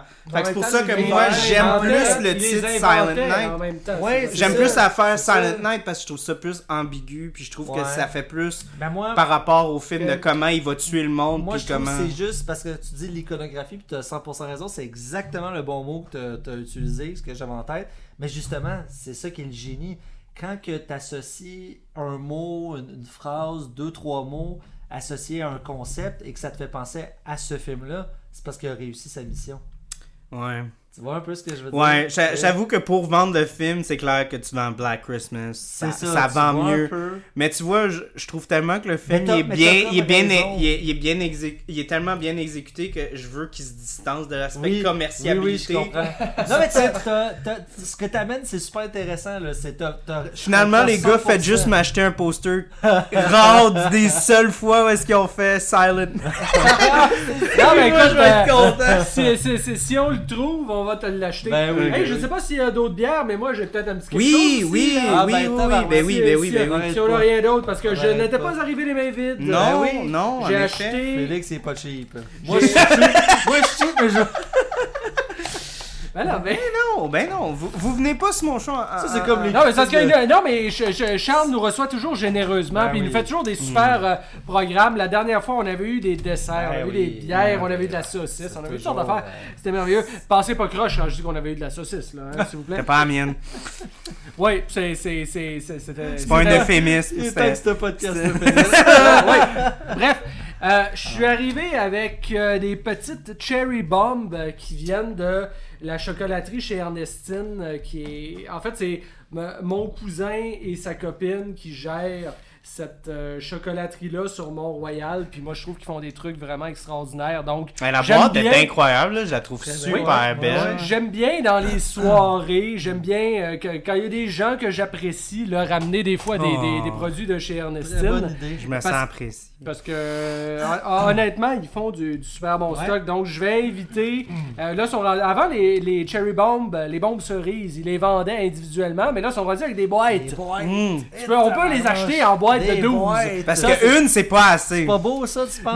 Non, non, une, c'est pas assez. Et puis, je, je, je vais vous inviter Oui, chacun à en mais là, moi, je suis tout excité, oui, je suis ben tout oui, excité. On va tous en goûter une Ben oui, on devant va- le micro. On va Mhm. goûter à ça, ouais, ouais, certain. Hey, ça, Allez, vas-y. Ben, merci, mon cher. Oh my god, euh, le côte. Ah, genre, Il y a comme une merci. poudre euh, un peu surette.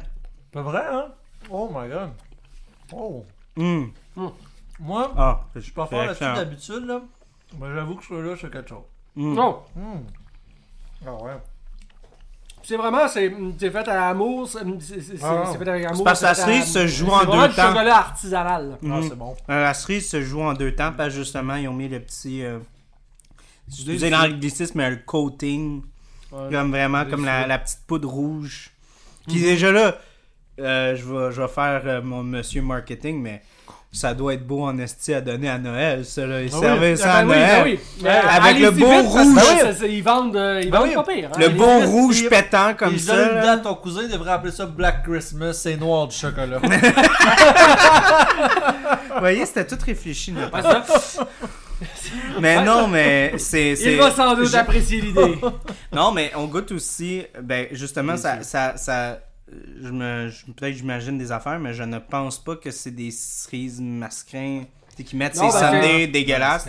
On ça, dirait de la ben, vraie ouais. cerise. que c'est un petit peu alcoolisé aussi. hein. C'est alcoolisé? Oui, ah ben, Je dois être alcoolique, mais j'ai pas ressenti. Lé- Ben, légèrement. C'est lé- c'est légèrement. légèrement alcoolisé parce que si je vous sens. sors, si je vous sors, mettons les ingrédients. Mhm. Peu. euh, donc c'est ça, ouais, bon, pâte de cacao, sucre, beurre de cacao, soya, arôme naturel de vanille, Ah, là, tu nous fais des fausses promesses. sucre, eau, glucose, vert, mélange, sodium, colorant, et puis euh, Un thé ou petit peu d'alcool. Attends, je sais pas, il est où la- la- l'alcool? Ah non, c'est la griotine. Cerise, griotte, sucre, alcool et kirsch. Et des framboises Oh. en poudre. C'est ça qu'on a le petit rouge sur le dessus. Ah, c'est c'est la framboise, c'est pour ça que ça a autant un, C'est petit goût, surette, genre ouais, surette, ouais. ouais. C'est vrai, c'est C'est pas ça, juste c'est comme cool. le petit côté sucré. On est loin de la petite boîte jaune qu'on voit au dépanneur. Ah, Non, non, non, non, ça, non, non, ça, on est dans, on est dans non. le deluxe. Puis en plus, le ça, ça la peine de se gâter des fois. En plus, c'est ça, c'était le fromage C'est cheap, il est tellement épais que ça te prend comme deux, ça te prend comme trois coups avant que tu le casses. Là. Ah. Ça, ça, ça, ça fond, bouche. ouais, Ah, non, c'est. C'est très bon. On est gâtés, ouais. Très, très bon. gâtés. Mais merci, Félix. Ça fait plaisir. merci. Ben, merci à vous deux aussi d'être Ben, venus. C'est toujours un plaisir de vous avoir sur les ondes. Merci Puis vous avez toi. apporté tellement de... Ben, je savais que vous allez apporter des bons points. Je savais que vous saviez de quoi vous allez parler. c'est sûr, tu nous aurais pas invités en disant Oh, bon, il y a encore On parle du. Transformers à soir! Ah! ben non, ça nous fait Ben plaisir. ouais. Nous, on aime parler de cinéma, on aime, on aime les films d'horreur, tout ça. Fait que c'est, pour nous, c'est du bonbon d'être invité pour parler de films euh, d'horreur. Alors, euh, On espère que les gens vont découvrir des films euh, grâce à, nos belles paroles. Ouais. Puis moi, je vous dis aussi, on va couvrir quand même des films traditionnels un peu de Noël parce que bon, Noël, c'est mon, je sais pas pourquoi, mais c'est le moment où est-ce que j'ai le plus d'auditeurs dans l'année. Fait que oui, il va y avoir des, des films de Noël traditionnels, mais j'ai aussi inclus des affaires comme ce film-là qui sont un petit peu des affaires. Sais, un peu méconnues, des, des affaires qu'on pense pas la première, tu sais, à première idée de Noël, on pense pas tout de suite Black Christmas, tu sais. Puis on va avoir une autre entrée qui va peut-être avoir un de vos amis, on a peut-être dit son nom, Mathieu, Oh, peut-être oh, oh, oh. Moi, j'en connais un autre, j'aimerais dire bonjour. Euh, Mathieu. Charles va rire pas mal, mais euh, j'aimerais saluer PA. Euh, PA Ah, de se reconnaître. Parce que Charles en a fait une bonne, mais je laisse Charles raconter parce que c'est lui qui doit être rouge en ce moment. Mais moi, Hein? ça me fait bien rire. De quoi? Ben, euh, ah, euh, oui. Black Christmas. ok. Euh, ok, contexte. Parce que moi, j'aime ça faire des conversations euh, euh, avec mes, mes, mes, mes groupes de podcasts. Puis des fois, ça se répète. Mettons que la variation entre les groupes, des fois, ça change. Tu sais, il y a podcast, podcast, podcast. Fait que, tu sais, fait que là, j'avais un groupe avec Amir puis, euh, puis PA Mayotte, que tout le monde connaît du, du IPA podcast, qui est venu Ouais. quand même euh, une couple de fois sur le show, puis qui adore venir sur le show. D'ailleurs, on a été là ensemble euh, pour parler de Oui. On aime, on aime, euh, on aime chier, Ouais, crois. en effet, super bon podcast. Vous devriez l'écouter euh, pas maintenant, là, à l'Halloween, c'est plus de thématique. là. Ouais. Mais oui, super épisode. Puis, euh, fait que là, j'envoie un message en pensant que c'est votre groupe. Puis là, je dis, hey les gars, genre, telle date, let's go, Black Christmas. Puis là, genre, là, je reçois un message, c'est genre, PA Mayotte envoyé, yeah man, let's go. Puis là, moi, j'étais comme, oh tabarnak, faut que j'explique à PA Mayotte qui est eh pas invité sur le show. Voilà. Je dois dire à Ah, un gars un, Ah, gars qui a comme le, un des plus gros, un des meilleurs podcasts Brascol au Québec. Bah oui, bah oui. Tu n'es pas invité à mon show, reste à maison. Parce que t'es pas Je suis invité. tellement malaisé, Oh m'excuse. Et moi de rire, rire, Ah. mais rire. Ah. Mais parce que je connais puis je sais qu'il prend pas mal. Ah non, je sais, c'est un je, amour. me, je me suis dit, il aurait pu venir aussi, mais tu sais, je comprends des fois la logistique et Ben, tout, on est plus. Honnêtement, euh, euh, on a fait les tests. Au pire, ça te fera un euh, autre qua- épisode, qua- tu sais. qua- qua- Quatre personnes, c'est vraiment beaucoup. Ouais, puis ça te fera un autre épisode avec PA. Oui, PA, oui, ben, on, c'était, l'autre que- tease. PA, il est très occupé en ce moment, mais Bon, il a dit vois. que s'il peut, il va peut-être venir pour Ben un épisode on de l'aime, Noël. PA, on l'aime. fait que, euh, justement, soyez à l'affût. Peut-être que. PA sera là et peut-être qu'un de nos amis communs sera Oui, là dans les prochains épisodes. On Fait les que- salue. On les salue tous, puis moi, je vous Podcast dis... de bière, restez à l'affût. C'était Oui. un jeu de mots? Oh! Oh! Ça. Ben honnêtement, peut-être, peut-être pas. On Ah, va garder ça ah, ambigu ah, comme la ah, fin de Black ah, Christmas. ah, Excellent. C'est la fin du podcast. C'est comme fin. la fin du film. Exactement. Ben merci à tous d'avoir été là. Merci, à Merci, vous deux. Charles. Merci, Merci, à. Merci tout le merci monde, à merci. Samy de nous avoir donné des bières absolument Merci beaucoup. incroyables. Oui, ben oui. Très bon. excellent. Euh, Puis moi je vous dis ben au prochain épisode de Noël. À la prochaine. Bye.